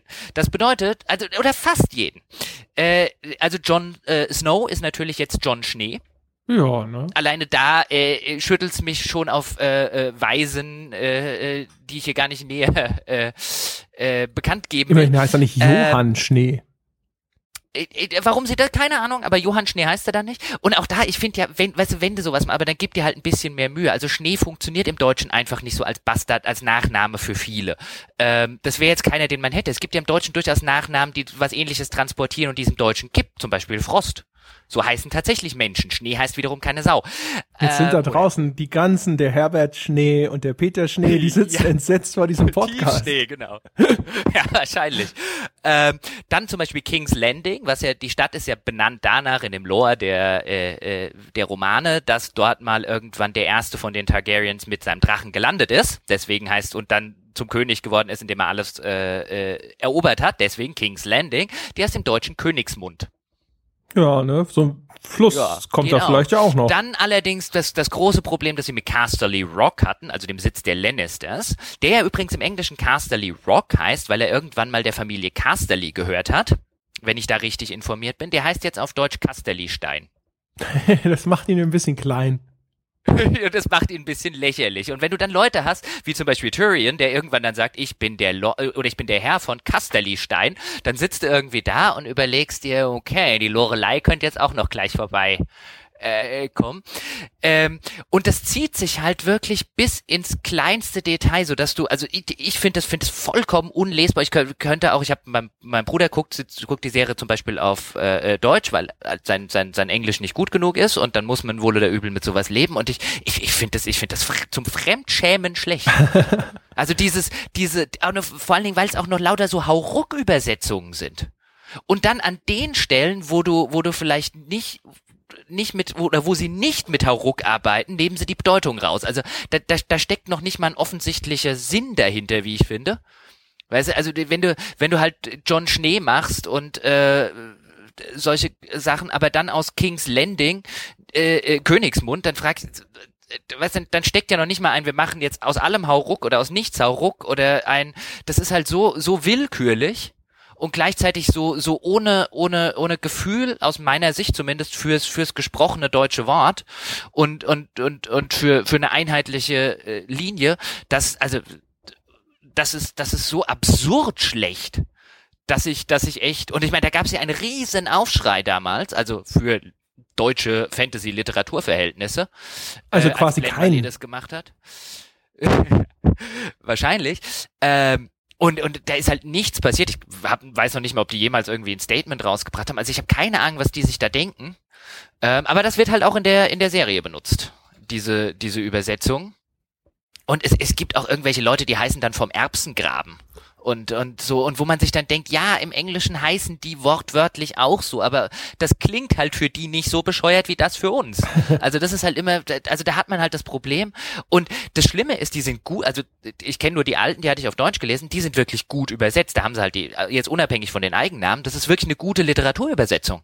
Also äh, die extrem viel von dem von dem Stil bewahrt, aber ohne jetzt äh, äh, viele sprachliche Fehler und und und und dass die jetzt ausgerechnet so eine Eigennamensübersetzungskatastrophe anfangen, ähm, muss ich muss ich nicht verstehen. Und ich bin jetzt um, um Gottes Willen, nicht, dass das jetzt vielleicht noch jemand denkt, äh, es gibt ja die Fraktion da draußen, die der Meinung ist, Eigennamen dürfen nie übersetzt werden. Da bin ich kein, ich bin von guten Eigennamenübersetzung, ich nenne da immer wieder gerne die Karu-Übersetzung vom, vom Herr der Ringe, bin ich ein großer Fan.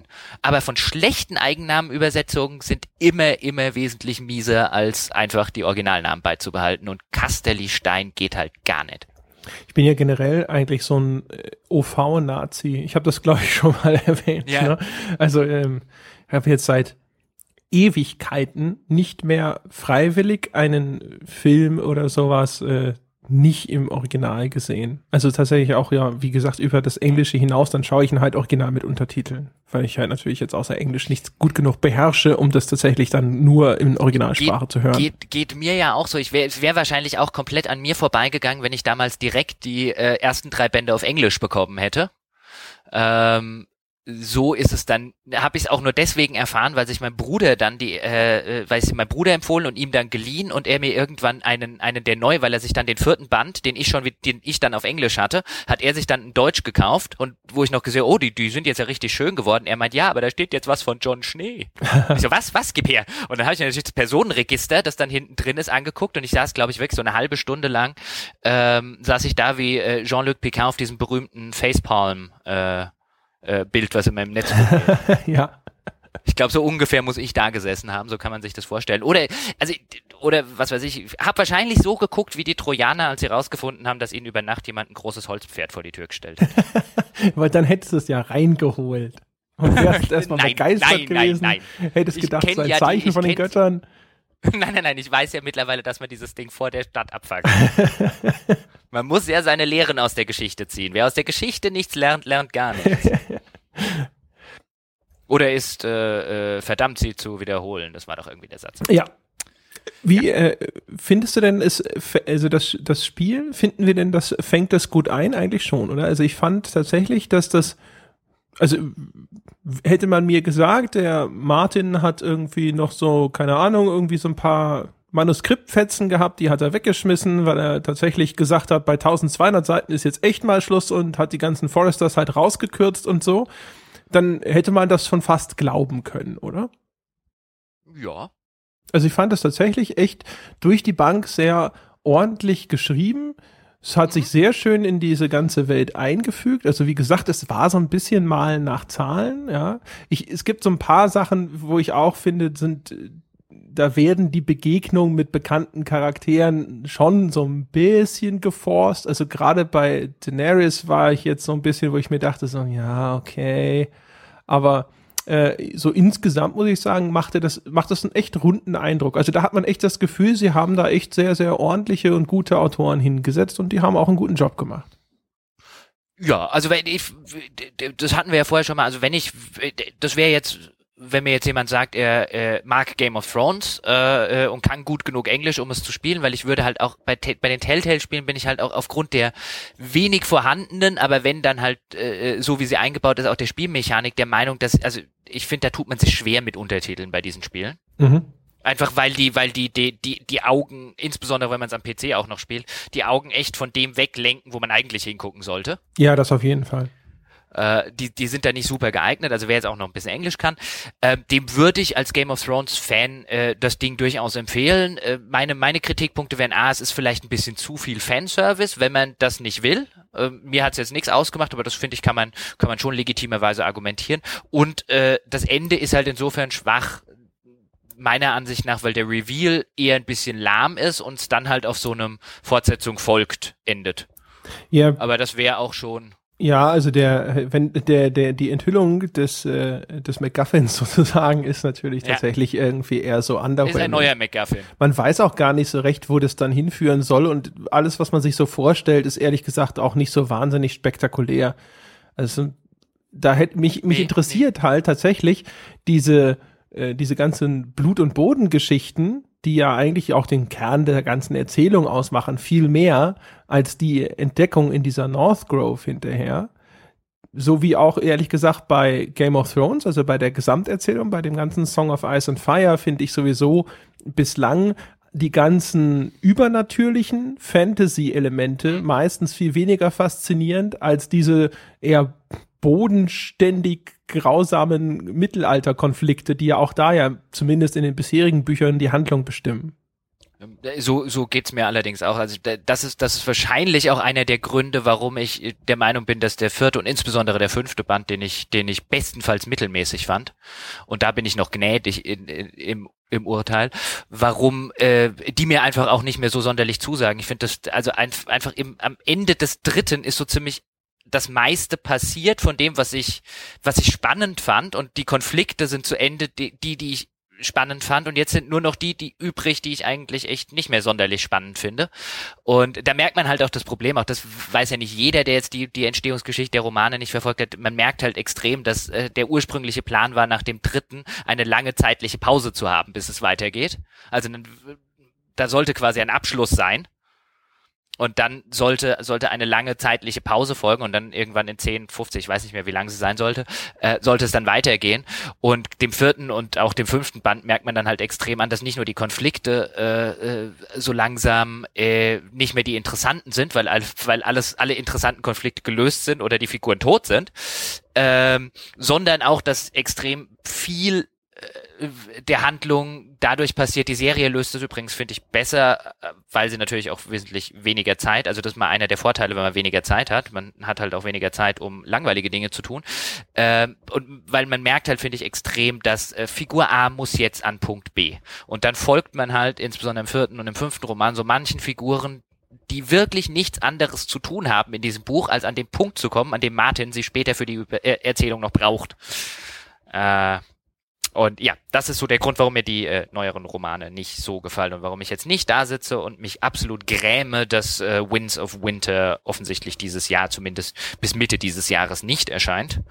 Äh, ich muss nämlich, jetzt bin ich ja fertig mit der Staffel 5, muss nämlich echt sagen, dass mich die fünfte Staffel besser unterhalten hat als der fünfte Roman. Ich Und das ist echt das erste Mal, dass ich, oder eins der wenigen Mal, dass ich das jemals sagen würde, als äh, äh, du hast vorher gesagt, du bist OV-Nazi, ich bin ja nochmal Literatur-Nazi. Ähm, das äh, ist ein Urteil, das ich jetzt selten fällen würde. Ja, weil sie auch, auch viel, ich will, äh, wir haben ja gesagt, wir wollen da nichts spoilern, aber sie lässt halt viel, viel Unsinniges, was in dem Roman ist und was dort Seiten um Seiten um Seiten füllt, weg. Allein da, dafür ist sie, ist sie schon, äh, äh, war sie schon unterhaltsam. Wobei, also keine Ahnung, ich habe den letzten jetzt gar nicht in, in so schlechter Erinnerung. Da ist doch auch diese ganze Geschichte mit den, mit diesen äh, Inselbewohnern da, mit dem äh, komischen Priester, der Theons Onkel ist. Äh, ja, und äh, die, diese ganzen neuen Charakter von den Iron Islands, die können mir alle gestohlen werden. Ach, die fand ich alle ganz nett. Also wenn sie so eine neue Fraktion äh, erforschen und sowas, das finde ich, also mich stört halt immer hier Bran und seine dreieugige Krähe und äh. Ja, aber das dürfen wir ja keinem sagen. Also ich bin auch kein Bran-Fan, aber äh, der hat ja, der hat ja viele Fans. Ist da das so? Ja, da müssen wir ja vorsichtig oh. sein.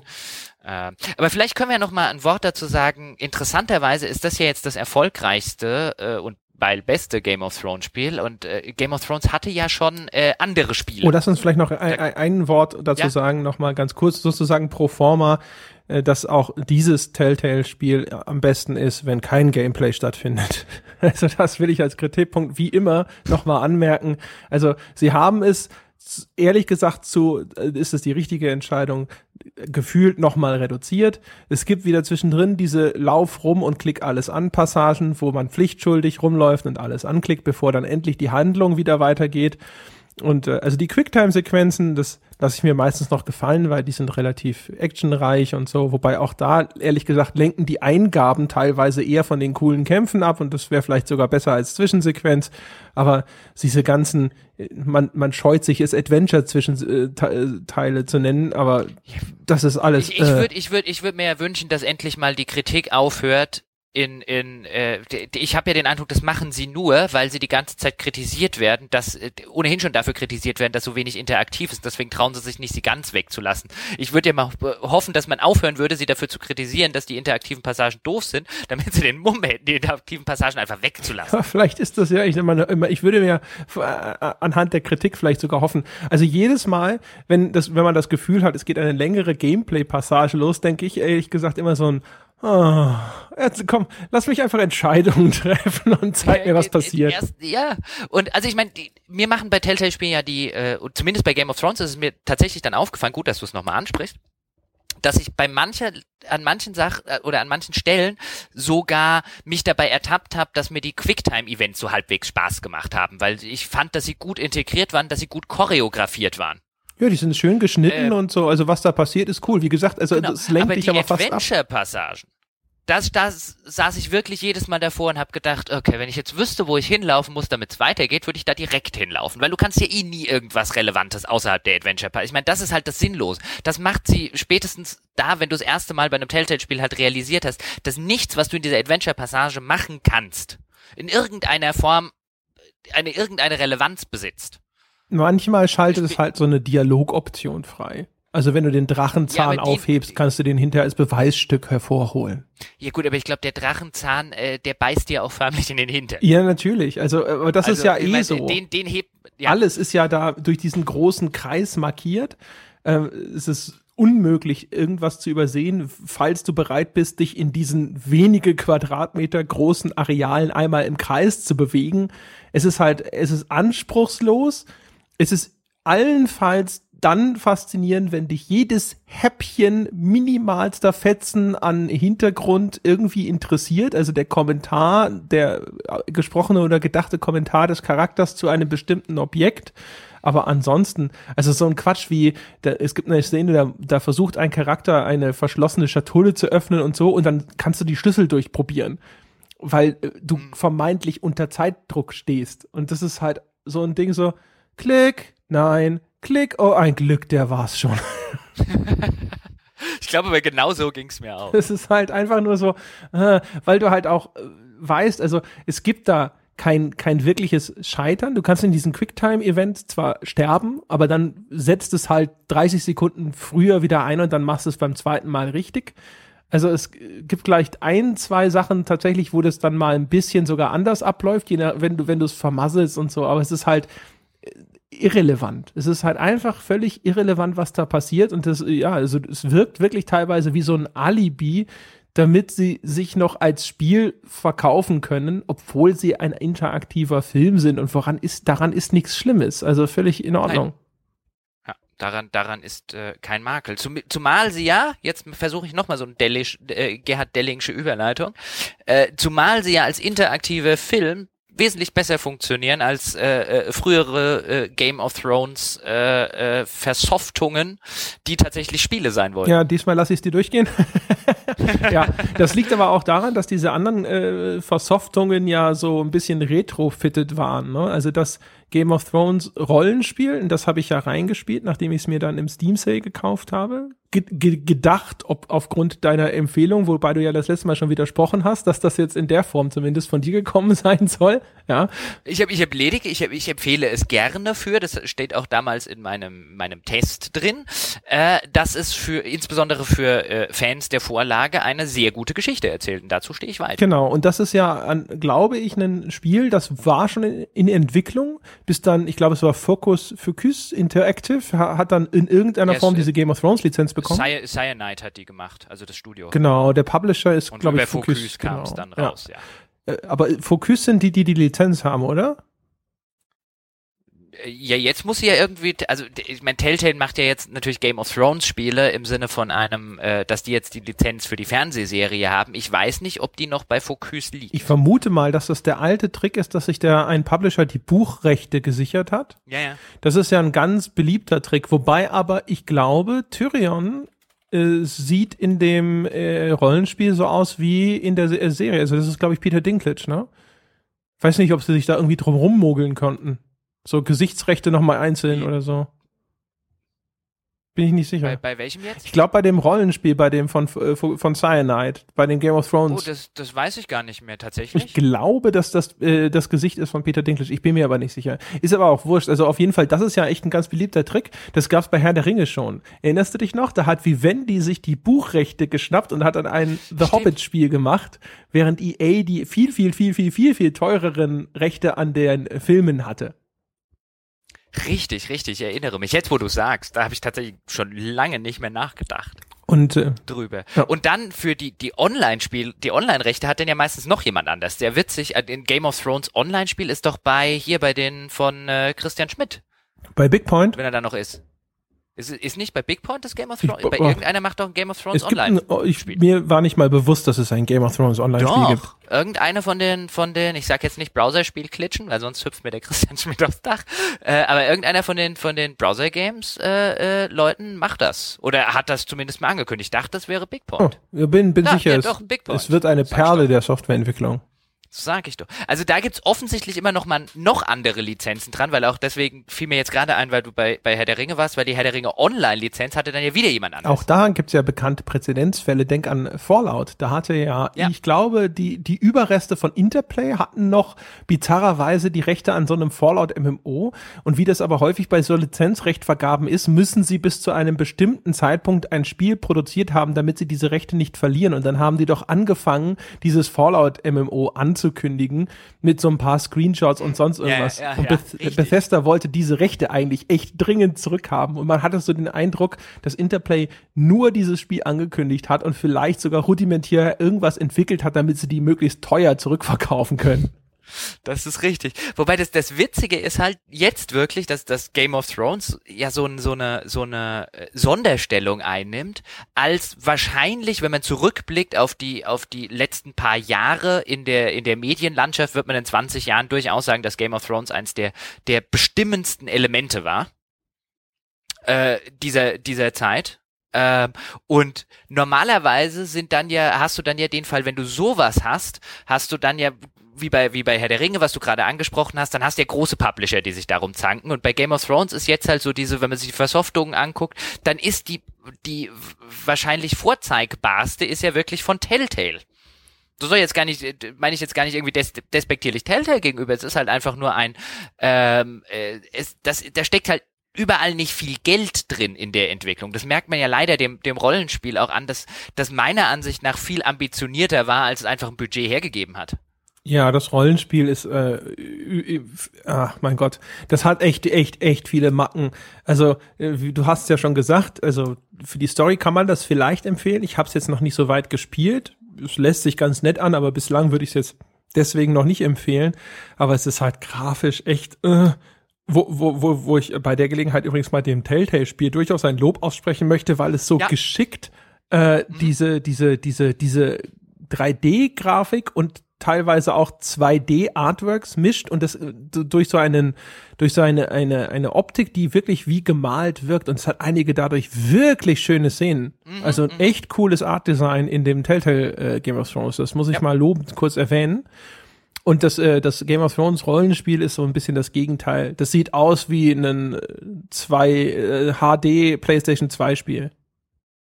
Mhm. Und es ist halt wirklich, es ist halt, äh, es ist halt umständlich. Clunky würde mir jetzt auf Englisch wieder zuerst der, der englische Begriff einfallen für unsere äh, Ja. äh, Anti-Anglisten-Freunde da draußen. Äh, ja, also, also es ist halt in aller, es ist so umständlich in, in, in jederlei, in jederlei Beziehung. Ähm, was halt wirklich schade ist, weil die, weil die Geschichte, insbesondere äh, äh, das Ende, hat mir, hat mir sehr, sehr gut gefallen. Also das mochte ich. Ähm, bin übrigens auch nicht der Einzige. Also wenn man sich jetzt zum Beispiel Steam-Reviews und so weiter anguckt, dann, dann ist es schon, ist, gibt es schon einen gewissen Konsens, dass eben das Spiel echt nicht besonders gut ist, aber sich für die Story halt lohnt, wenn man jetzt ähm, Fan der Vorlage ist. Und dann gibt es halt noch das Strategiespiel und da bin ich, also das, das, das ist halt wirklich, ein, das ist halt wirklich ein echt dreister Fall von, wir gucken mal, ob irgendjemand ein dahingerotztes Spiel ähm, jetzt absichtlich so äh, äh, so scharf formuliert, jetzt irgendeiner ein wirklich dahingerotztes Spiel, das so, wo wir so ein bisschen ein, äh, Paradox-Titel nehmen und den auf Ultralight trimmen und auch in, in nicht gut und halt einfach da klauen, da klauen, da klauen und ob das irgendjemand kauft, wenn wir Game of Thrones draufschreiben. Das ist halt echt schade drum. Weil sogar Game of Thrones, ich meine, es gibt ja, wenn ich mich nicht irre, schon entsprechende Mods für, für die entsprechenden Spiele. Aber eigentlich, die Idee ist ja keine blöde. Game of Thrones gibt ja so ein, so ein, so ein Paradox-Strategiespiel her.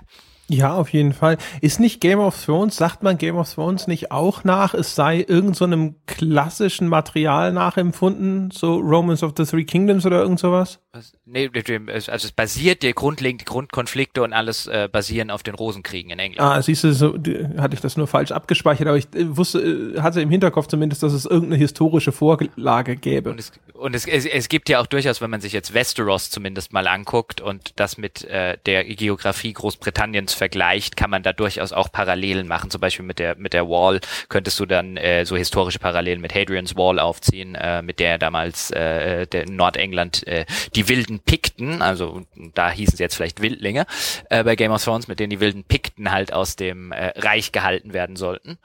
Ähm, da gibt es durchaus Parallelen und eben auch mit den mit den Rosenkriegen. Das ist jetzt allerdings kein kein irgendwie besonderes Geheimnis. Ähm, aber ja, Nee, sonst hätte ich ja auch keine Ahnung davon. Wenn es ein richtiges Geheimnis wäre.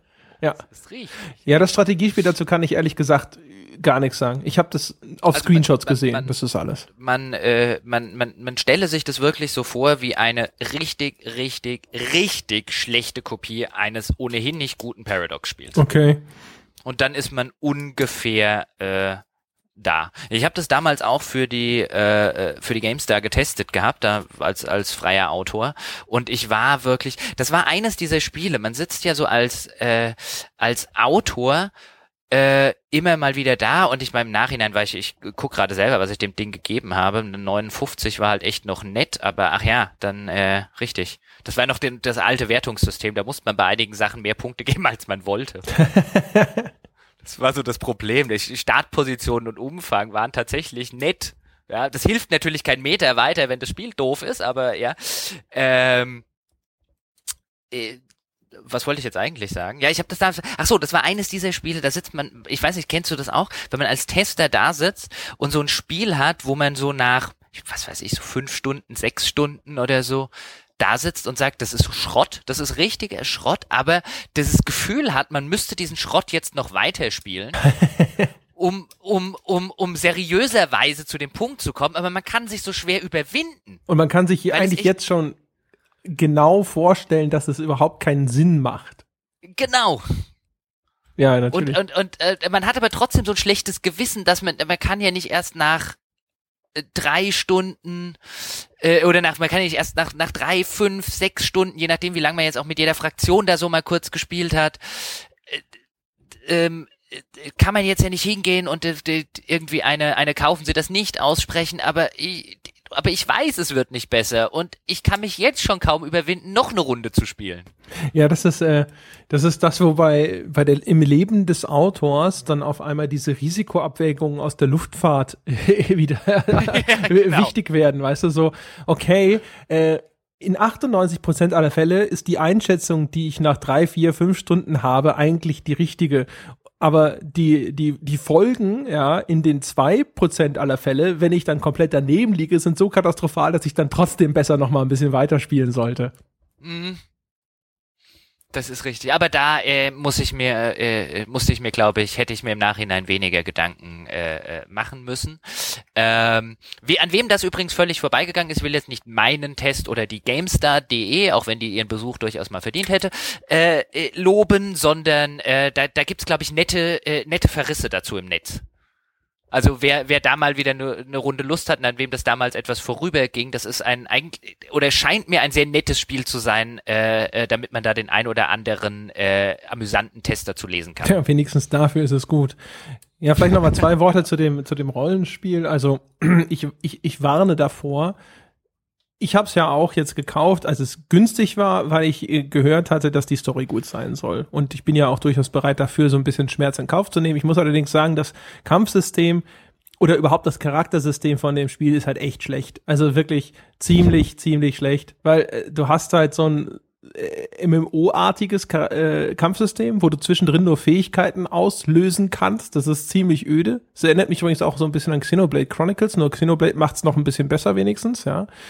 Und das Charaktersystem ist ehrlich gesagt ein bisschen bekloppt. Also zumindest jetzt, ich habe es jetzt noch nicht so ultra weit gespielt, aber es ist halt so, dass man äh, bestimmte Fähigkeiten, ja, also jetzt keine Ahnung von mir aus hier schwere Rüstung Double Wielding oder weiß der Himmel noch was oder sowas, die für die sind für deine Klasse besonders gut geeignet und es gibt eigentlich gar keinen Grund, den ganzen anderen Kram zu skillen. Aber du kannst das natürlich trotzdem machen. Was übrigens auch wiederum bedeutet, dass du ziemlich blöde falsche Entscheidungen treffen kannst. Und wenn du die blöden falschen Entscheidungen triffst, dann ist es ein bisschen schwierig. Und umgekehrt, wenn du aber die richtigen Entscheidungen triffst, die relativ schnell sehr offensichtlich werden, ist es ziemlich einfach und dadurch noch banaler und langweiliger und monotoner.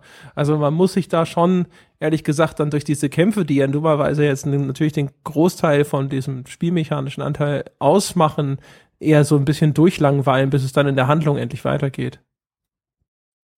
So genau, also dafür ist es jetzt echt schon ein, ein paar Jährchen her. Ich weiß halt, also ich fand es echt nicht besonders gut, aber ich fand es jetzt spielbar, wenn einem die, Sto wenn man es halt für die Story spielen möchte.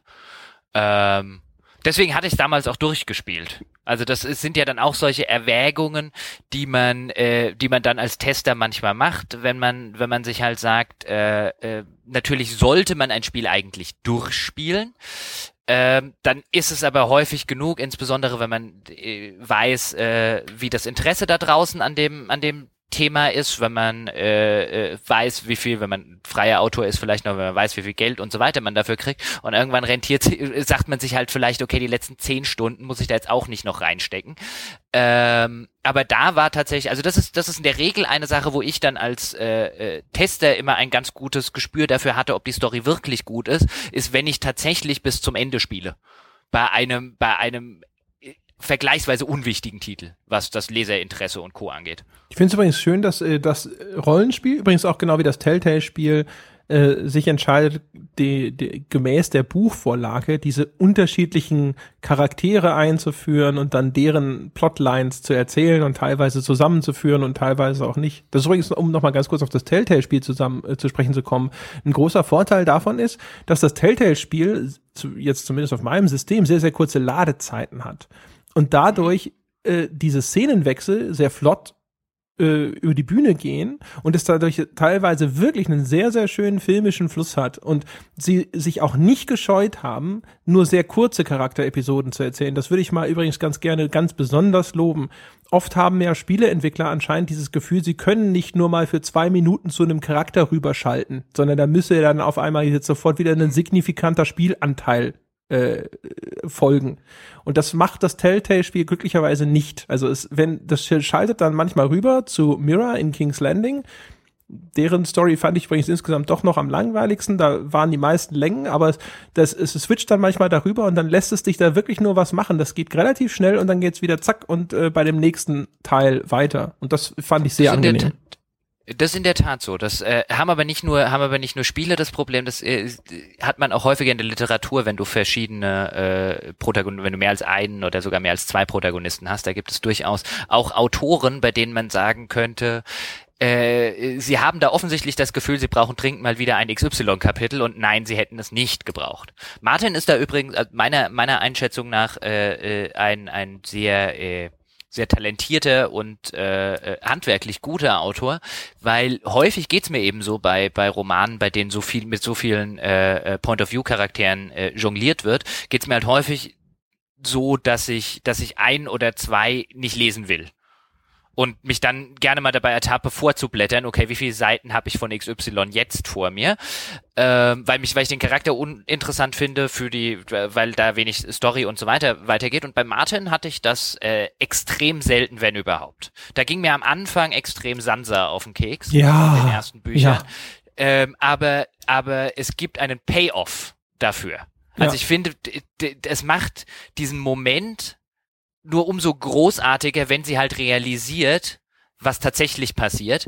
Und das funktioniert halt allein deswegen so großartig, weil, weil dir halt ihre, ihre komplette hanebüchene Naivität und weil du sie wirklich seitenweise anschreien willst, wenn du ihre Kapitel liest, aber deswegen funktioniert ihre weitere Entwicklung so gut. Also da, da dachte ich, es wäre eine dieser Figuren und da hat mich dann aber der Herr Martin eines Besseren belehrt.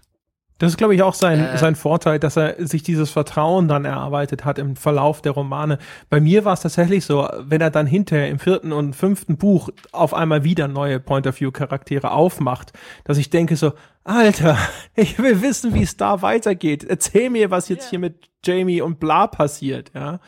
Und äh, genau. aber es lohnt sich dann tatsächlich, äh, mal, wenn man, wenn man investiert und sagt, okay, dann erzähl mir halt, wer der Typ ist, ja, und was der macht und so. Und ja, also das ist, also ich meine, wenn ich vorher gesagt habe, ich finde den fünften Band mittelmäßig, dann ist angesichts dessen, ich will jetzt nicht, will jetzt nicht im Detail drauf eingehen, weil dann würden wir tatsächlich das spoilern, was wir nicht spoilern wollten. Ähm, ich finde ihn dann, dann ist diese Mittelmäßigkeit immer noch der Tatsache geschuldet, dass Martin ein echt begnadeter Autor ist. Von sehr vielen anderen fände ich die genau gleiche Geschichte wahrscheinlich nicht mal mittelmäßig. Also da gibt's halt viele, viele auch Plot-Dinge, die mich halt echt extrem stören und die ich halt echt schlecht finde, ähm, äh, die halt wahrscheinlich dem Umstand geschuldet sind, dass Martin halt äh, äh, diesen diesen Knoten, wie er es glaube ich mal genannt hat, nicht auflösen konnte mit dem mit der äh, Zeitverschiebung, die er davor gehabt hat äh, und deswegen jetzt äh, äh zwei Bände lang damit verbringen muss, Leute von Punkt A nach Punkt B zu schaufeln. Bei der äh, Gelegenheit äh, ja. vielleicht noch mal ganz kurz, bevor wir zum Ende kommen, mich würde mal interessieren. Mhm was glaubst du, macht denn die, die große Faszination aus von Game of Thrones? Was ist das, was, was jetzt die, die Romanreihe so gut macht, um dann vielleicht bei den Übertrag nochmal auf die Spiele zu machen? Ich glaube, ähm, ich glaube, bei Game of Thrones kommen ein paar Sachen zusammen. Also ich glaube, ich glaube, äh, wenn man, wenn man es betrachten will, ich glaube erstens, ähm, ist relativ, wenn wir erstmal über die Romanreihe reden, weil die Serie wäre ja nie realisiert worden, wenn die Romanreihe nicht eine gewisse Popularität erreicht hat. Und ich glaube, die Popularität der Romanreihe basiert grundlegend erstmal darauf, dass, wie ich gerade schon sagte, Martin ein extrem guter Autor ist. Ähm, es ist eine extrem lesbare Fantasy. Fantasy hat ja häufig das Problem, wenn man es Problem nennen will, es gibt ja Leute, die mögen das, ähm, dass sie, dass es schwer ist, reinzukommen.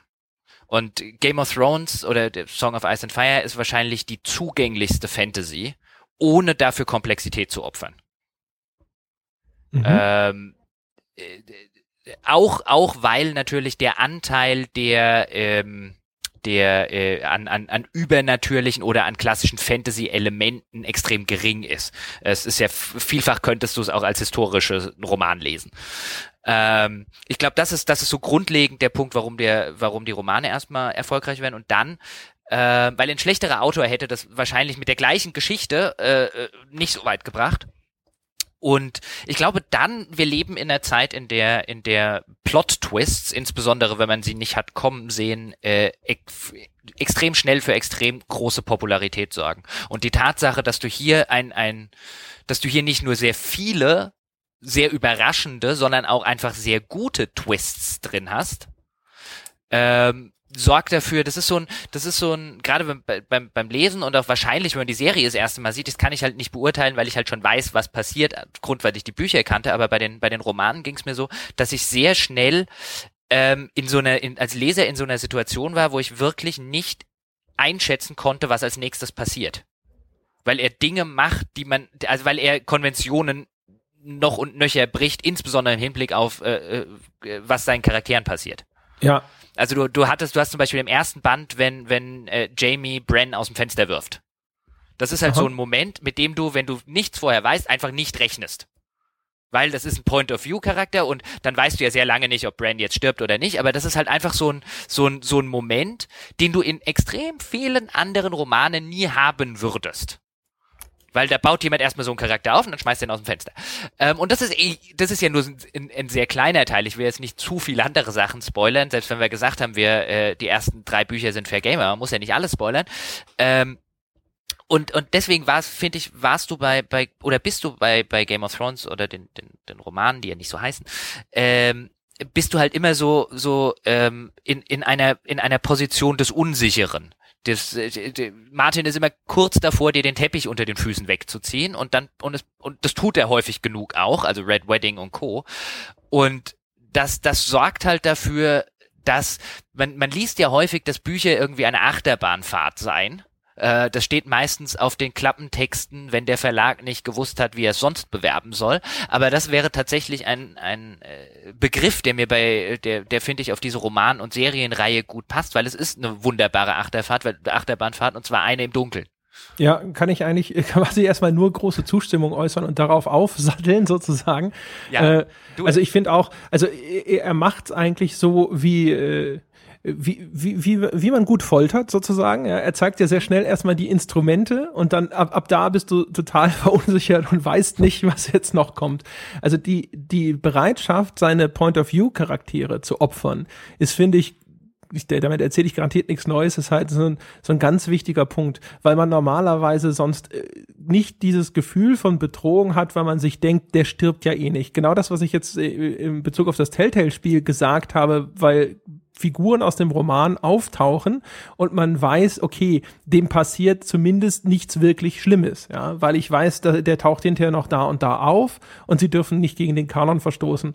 Und innerhalb von äh, Martins Erzählung hast du diese Sicherheit nie. Also selbst die, die netten, die Protagonisten, da macht er sehr schnell klar, dass auch jemand wie Ned Stark, wo man am Anfang jetzt, äh, wie man halt konditioniert ist, auch von den normalen Fantasy-Erzählungen, wo man sich denkt, das ist ein Held sozusagen und der wird vielleicht einen Low-Point haben, aber dann kämpft er sich wieder zurück oder sowas, rüber ab, vorbei, das war's, tut mir leid, ja.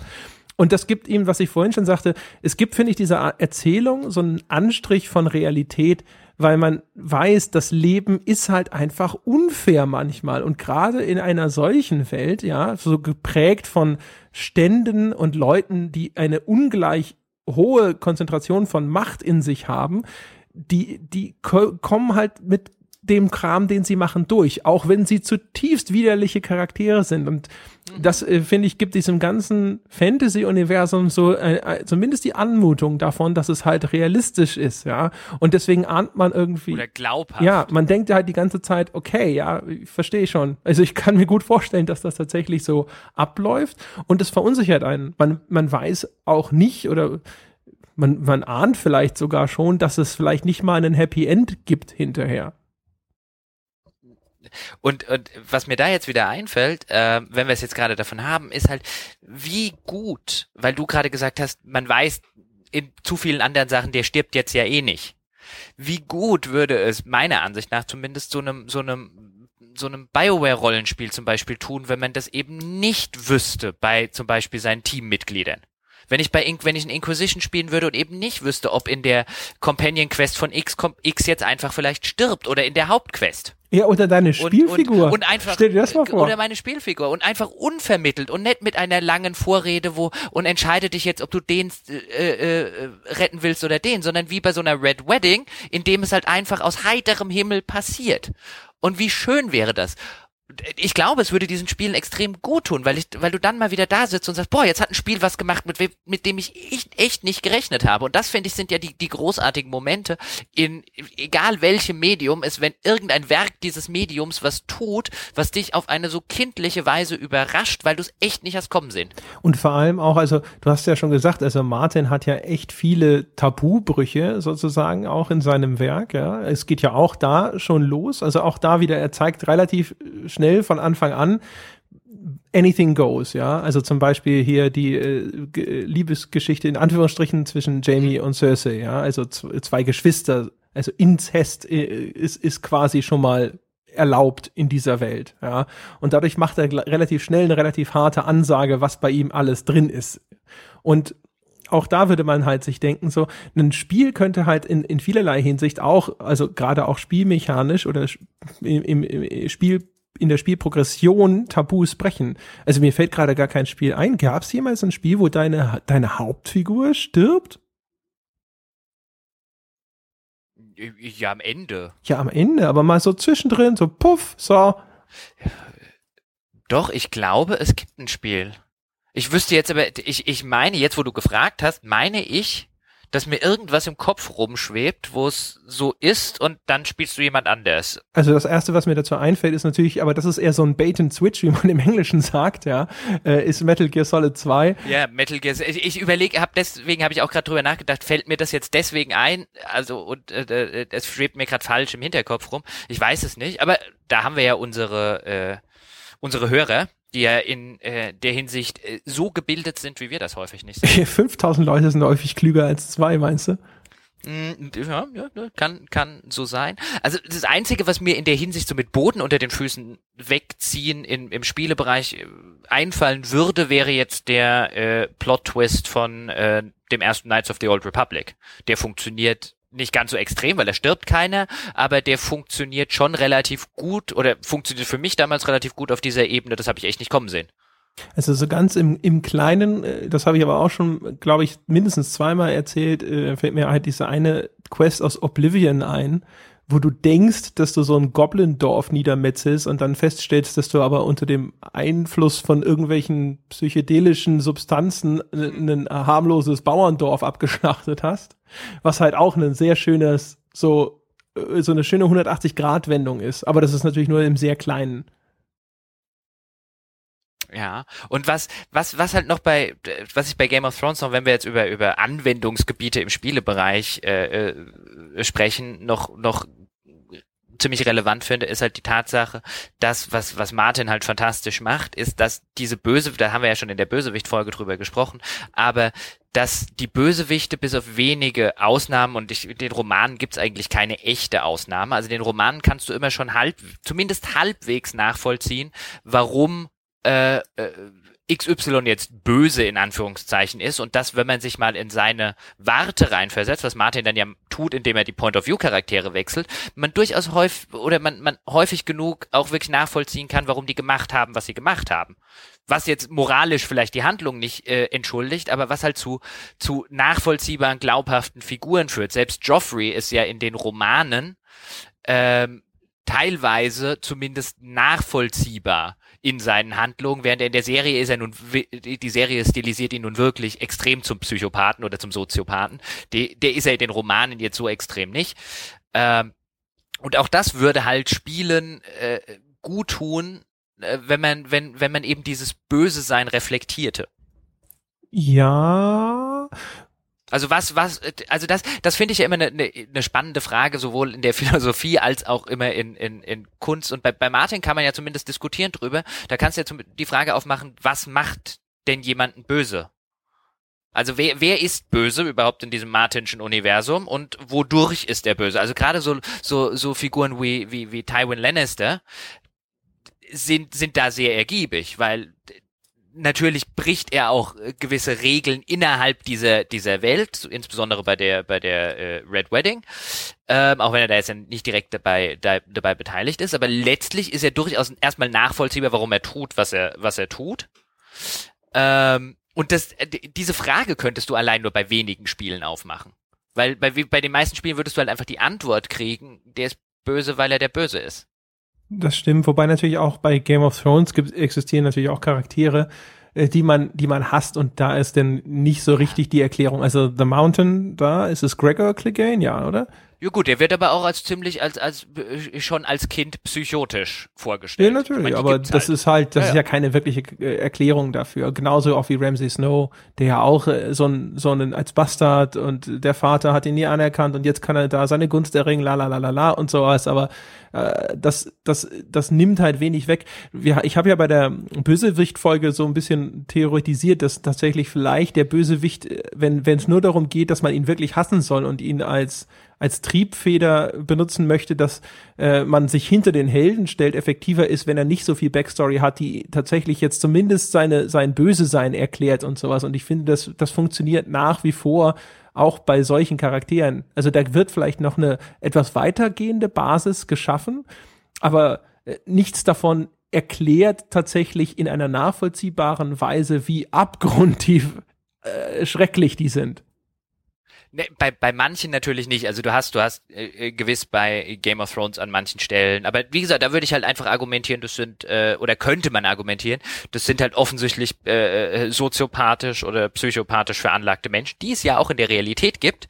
Ähm, bei, bei anderer Hinsicht finde ich sogar, was, was Game of Thrones, also wo ich mich dann bei, bei der Lektüre zum Beispiel äh, ertappt habe, ist, und da hast du ja völlig recht, sobald, sobald man das Ganze näher bringt, entzauberst du ja das Böse. Sobald das nachvollziehbar wird, ähm, äh, funktionieren die als Antagonisten nicht mehr so gut. Und mir ging es tatsächlich bei der Lektüre von Game of Thrones an einigen Stellen erstmal so, wo ich gedacht habe, ach nee, Martin, jetzt mach mir nicht Cersei sympathisch. Das kann ja. ich jetzt gar nicht brauchen. Die steht ganz oben auf der muss es mal ganz dringend kassieren Liste. Ja, stimmt. Ja. Also wo du, wo du gar nicht wolltest, dass dir das weggenommen wird. Das macht er auch ganz geschickt. Also, aber das ist ja auch das Ding, was ich, ich habe das, glaube ich, neulich in den Kommentaren oder bei uns im Forum geschrieben auch. Also, äh, natürlich, sie werden, diese Figuren werden dann häufig zu besseren Charakteren, aber dann zu schlechteren Bösewichtern, wenn man so will. Äh, ja, aber äh, das, das ist richtig, aber ich finde, da, da würde es eine, wenn man das machen würde, schlechtere Bösewicht im Sinne, dass zu einer Kritik, finde ich, wird's am am, am Kern ein bisschen vorbeigehen, weil der Kern ist für mich in der Hinsicht, wie sehr du dann an dir selber als Leser merkst, wie kostbar dein Hass ist und wie wenig du den aufgeben willst. Ja, natürlich. Und vor allem, ja, du und, willst ja quasi dann auch nicht äh, auf einmal Mitgefühl haben. Also gerade Cersei ist natürlich ein schönes Beispiel. Äh, darüber kann man streiten, ob ihm das gelingt, aber der lässt die ja dann hinterher einen Spießrutenlauf, quasi fast schon im wahrsten Sinne des Wortes, äh, durchlaufen wo man zumindest versucht ist, sie so ein bisschen zu bemitleiden. Ja. Also ich finde, find Cersei funktioniert, ähm, also ich hatte am Anfang beim, beim ersten Mal lesen tatsächliche Probleme damit, äh, äh, Cersei halbwegs sympathisch zu finden, aber mittlerweile geht das. Aber das ist halt das, was ich, was ich meine. Da, da ist der eigene, der eigene Hass auf den Charakter, den, den will man nicht ausgeben, weil der ist, ist ja so, an so vielen Sachen schulden, an so vielen Toten von Leuten, die man sympathisch gefunden hat, ähm, wo man dann aber relativ schnell merkt, wenn man das so ein bisschen reflektiert, ist halt dieses Gefühl eines, ah, Moment, genau das, äh, ich will meinen Hass nicht aufgeben, ist ja eine der Sachen, die du, die, die Cersei zu dem gemacht hat, was du eigentlich gehasst hast.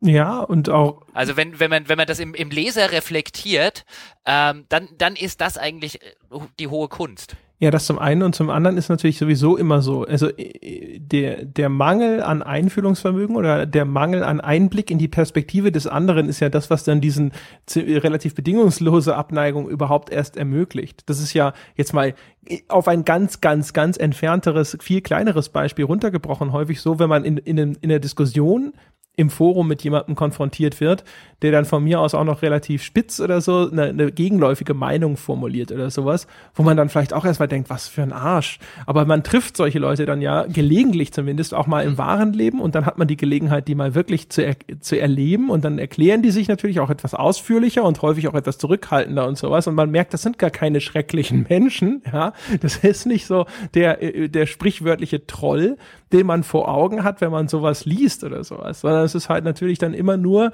diesem, dieser extrem reduzierten Perspektive geschuldet, mhm. weil man halt nur eben genau diesen einen Ausdruck genau zu dieser Zeit, zu diesem Thema gekannt hat und daraus dann eine äh, Extra Extrapolation auf den ganzen Menschen gemacht hat, die so überhaupt nicht zulässig ist. Das, das bestimmt. Wobei es, äh, das, das, das garantiert, äh, nicht nur bestimmt.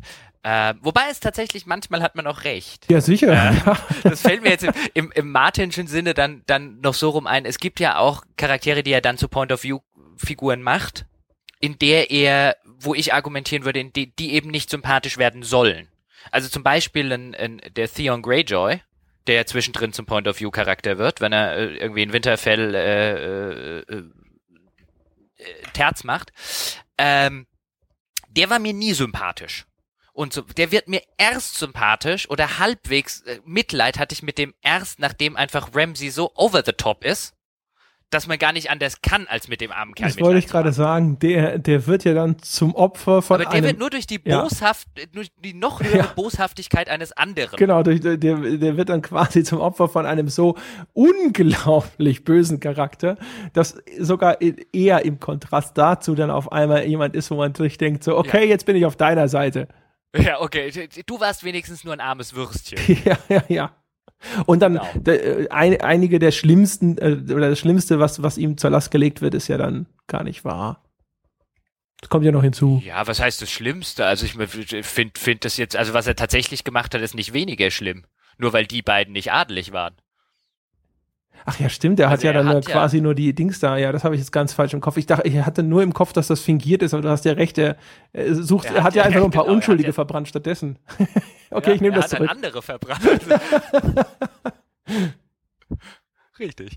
Ähm, cool, aber ich, also, wir machen uns mit äh, äh, Eiles Schritten auf die Zwei-Stunden-Marke zu. Ja. Ich weiß auch außerdem nicht, was mit dir heute los ist. Erst, erst trinkst du deutsche Biere. Ja in diesem Podcast. Craft-Biere. Deutsche Biere. Lecker dann übrigens. magst du ein Telltale-Spiel und siehst ein, warum es gut ist, dass die, die Spieleraktionen nicht immer vom Spiel reflektiert werden und die Entscheidungen. Ja, aber das wär, das, der Gag dann, ist ja, das dann, werden dann sie kommst in dem dem du nach Fall. 90 Minuten nicht angerannt und sagst, wir müssen jetzt langsam mal zur, zum Schluss überleiten, ja, das, äh, das hätte ich jetzt aber tatsächlich demnächst gemacht. Aber der, der, der Punkt ist tatsächlich, dass ich diesmal das Gefühl habe, dass das Spiel tatsächlich meine Entscheidungen durchaus immer respektiert hat. Es, ich habe ja nicht gefunden, dass es jetzt auf Punkt und Komma genau immer da genau das tun soll, was ich ihm sage. Aber tatsächlich finde ich, im, im Geiste muss es das beherzigen. Und wenn ich, wenn ich die Entscheidung natürlich gestellt bekomme, soll A oder B sterben oder sowas, dann will ich halt auch, dass entweder A oder B stirbt. Ist ja, ist ja, ich mach mich ja nur so. Ich sag's ja nur. Zieh dich doch nur ein bisschen. Will das ja nur, will das nur klarstellen hier. Ja, ja, ja, ich will, will dich ja auch nur ein bisschen aufziehen. Und Leute da draußen, setzt eure Hüte aus Aluminiumfolie bitte jetzt auf die Köpfe, die Körperfresse ist. ja. Gesichts dessen, was hier der Herr Peschke ja. heute in dieser Folge, ja, ja. Direkt zur, zum Kernspin hier. Ja. Mal, mal nachsehen, ja. Ja, ja, definitiv. Also ich setze definitiv hier jetzt gleich Alufolie, wird jetzt rausgeholt, da falte ich mir jetzt einen schönen Hut draus. Einen, äh, ja, ja, und dann trinke ich noch ein Bier und äh, äh, gucke mal, was. Äh, ja. Wunderbar.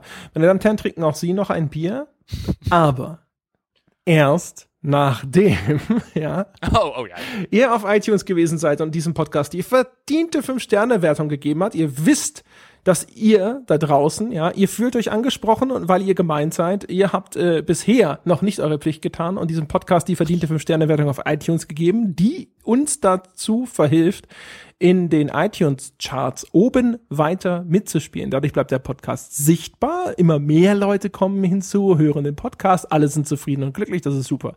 Also helft uns, ja. Sitzt nicht nur auf euren Händen, hört nicht einfach nur zu, ja. Fragt auch mal, was ihr für euren Podcast tun könnt. Und jetzt habt ihr die Antwort. Fünf Sterne Bewertung auf iTunes Außerdem gibt es quasi noch die, die Premium-Lösung in jeder Hinsicht, ja. Wenn ihr was ganz Besonderes für diesen Podcast tun möchtet, dann gibt es auch noch die Möglichkeit, auf unserer Website vorbeizuschauen, gamespodcast.de. Und dort findet ihr den Link zu unserem Patreon-Account und ihr könnt quasi den Podcast abonnieren. Ihr könnt einen frei gewählten Betrag jeden Monat spenden. Lässt sich auch jederzeit kündigen, aber das will ja eh keiner. Ja, und äh, das hilft dem Podcast zu wachsen, dass wir Dinge kaufen können, Spiele, Konsolen, Webcams, keine Ahnung, Koksnoten, was auch immer. Ja, und äh, unserer persönlichen Bereicherung dient es natürlich auch. Das heißt also, wenn ihr der Meinung seid, dass das, was wir hier machen, ist cool, helft dem Podcast am Leben zu bleiben und spendet. So viel dazu. Außerdem noch wie immer der Hinweis, ich habe es zwischendrin schon mal, glaube ich, erwähnt, ganz kurz, wir haben ein Forum auf der Webseite. Und das Forum ist fantastisch. Dort finden intelligente, coole und vor allem respektvolle Diskussionen statt. Es geht auch für die Kommentare. Äh, aber der gesonderte Hinweis nochmal auf das Forum kommt und diskutiert mit uns, wenn ihr Bock auf sowas habt. So viel, glaube ich, für diese Woche. Jochen Gebauer, gibt es noch ein Schlusswort? Ähm, ja, tatsächlich. Ich äh, habe mir nämlich gerade gedacht, als ich mich jetzt wieder eingeklinkt habe, und das, du fragst mich am Ende auch nur ab, um zu wissen, ob ich überhaupt noch an dem Mikrofon sitze, nachdem du dein Sprüchlein aufgesagt hast. Sicher, oder? sicher. Mhm. Da ist mir eingefallen, wir müssen uns jetzt irgendwas überlegen, was wir immer am Ende, nachdem du mit deinem, nachdem du dein Sprüchlein aufgesagt hast, was da immer am Ende kommt, sodass die Leute nicht einfach, ah, okay, jetzt kommt wieder der Kram, da, sondern damit sich die Leute, die noch nicht gespendet haben, noch keine fünf äh, Sterne Bewertung abgegeben haben, sich immer wieder angesprochen fühlen, fühlen müssen, müssen wir also ein Element finden, was wir am Ende dieses Podcasts noch in, in ganz kurz, in so drei Sekunden abhandeln, aber wo man sagt, das müssen wir dieses Mal noch. Ah, okay, also wir verschenken in Zukunft immer 100.000 Euro am Ende des Podcasts. Tun wir das? Äh, nee, aber dachte. Ach so, ja, 100.000 Euro, Ende des Podcasts, läuft. ich meine, es, es schien der Beschreibung zu entsprechen. Läuft, ja. läuft. Ja, oder hast, ja. du, hast du einen besseren Vorschlag? Weswegen sollten die Leute dranbleiben? Ähm, ähm, das ist so ein bisschen wie diese Ahnung, Wenn wir jetzt einen Videopodcast hätten, ja. hätte ich ja gesagt, weil ich dir am Ende der Episode noch eine auf die Packung ja, das, das will ich sehen, aus Darmstadt, ja. So lange aber hast du auch nicht wir brauchen sowas, willst du eigentlich sagen, wie diese End-Credit-Sequenzen, wo man sich ja. durch zehn Minuten äh, äh, Namen aus der, Word, äh, der Visual Effects Division quält, um nochmal fünf Sekunden Iron Man äh, beim Schwarma-Essen zu sehen. Sowas. Genau. So, oder Deleted Scenes. Ja, ja. Aber wir deleten ja keine Scenes. Nee. Müssen wir vielleicht anfangen. Also ganz selten. Also du warst ja hier zwischendrin auf dem Klo, das werde ich rausschneiden. Aber sonst. Ja. Ja, also irgendwelche Outtakes oder so. Müssen wir, müssen wir ja. gucken. Ja. ja. Also die Diskussion war es jetzt nicht, ne? Deswegen nee, nee, nee, ich glaube, also für jedes Mal zumindest, also ich glaube, für einmal ist die, ist die echt gut. ja. Ja. aber, aber, in Zukunft Mal. passiert hier immer was total Spannendes. Ja, nur, ja. nur schon mal als Vorwarnung. In Zukunft, da, äh, keine Ahnung, da packt der Jochen noch mal eine Anekdote aus, die sich gewaschen hat. So. Ja. Oder vielleicht verlosen wir die 100.000 Euro. Wer weiß. Genau, wir wissen es noch nicht, so viel steht fest. Hören. Muss man ja, hören. Und äh, deswegen äh, überlegen wir ganz stark und äh, teilen es dann mit. Und auf jeden Fall hören wir uns nächste Woche wieder. Bis dahin.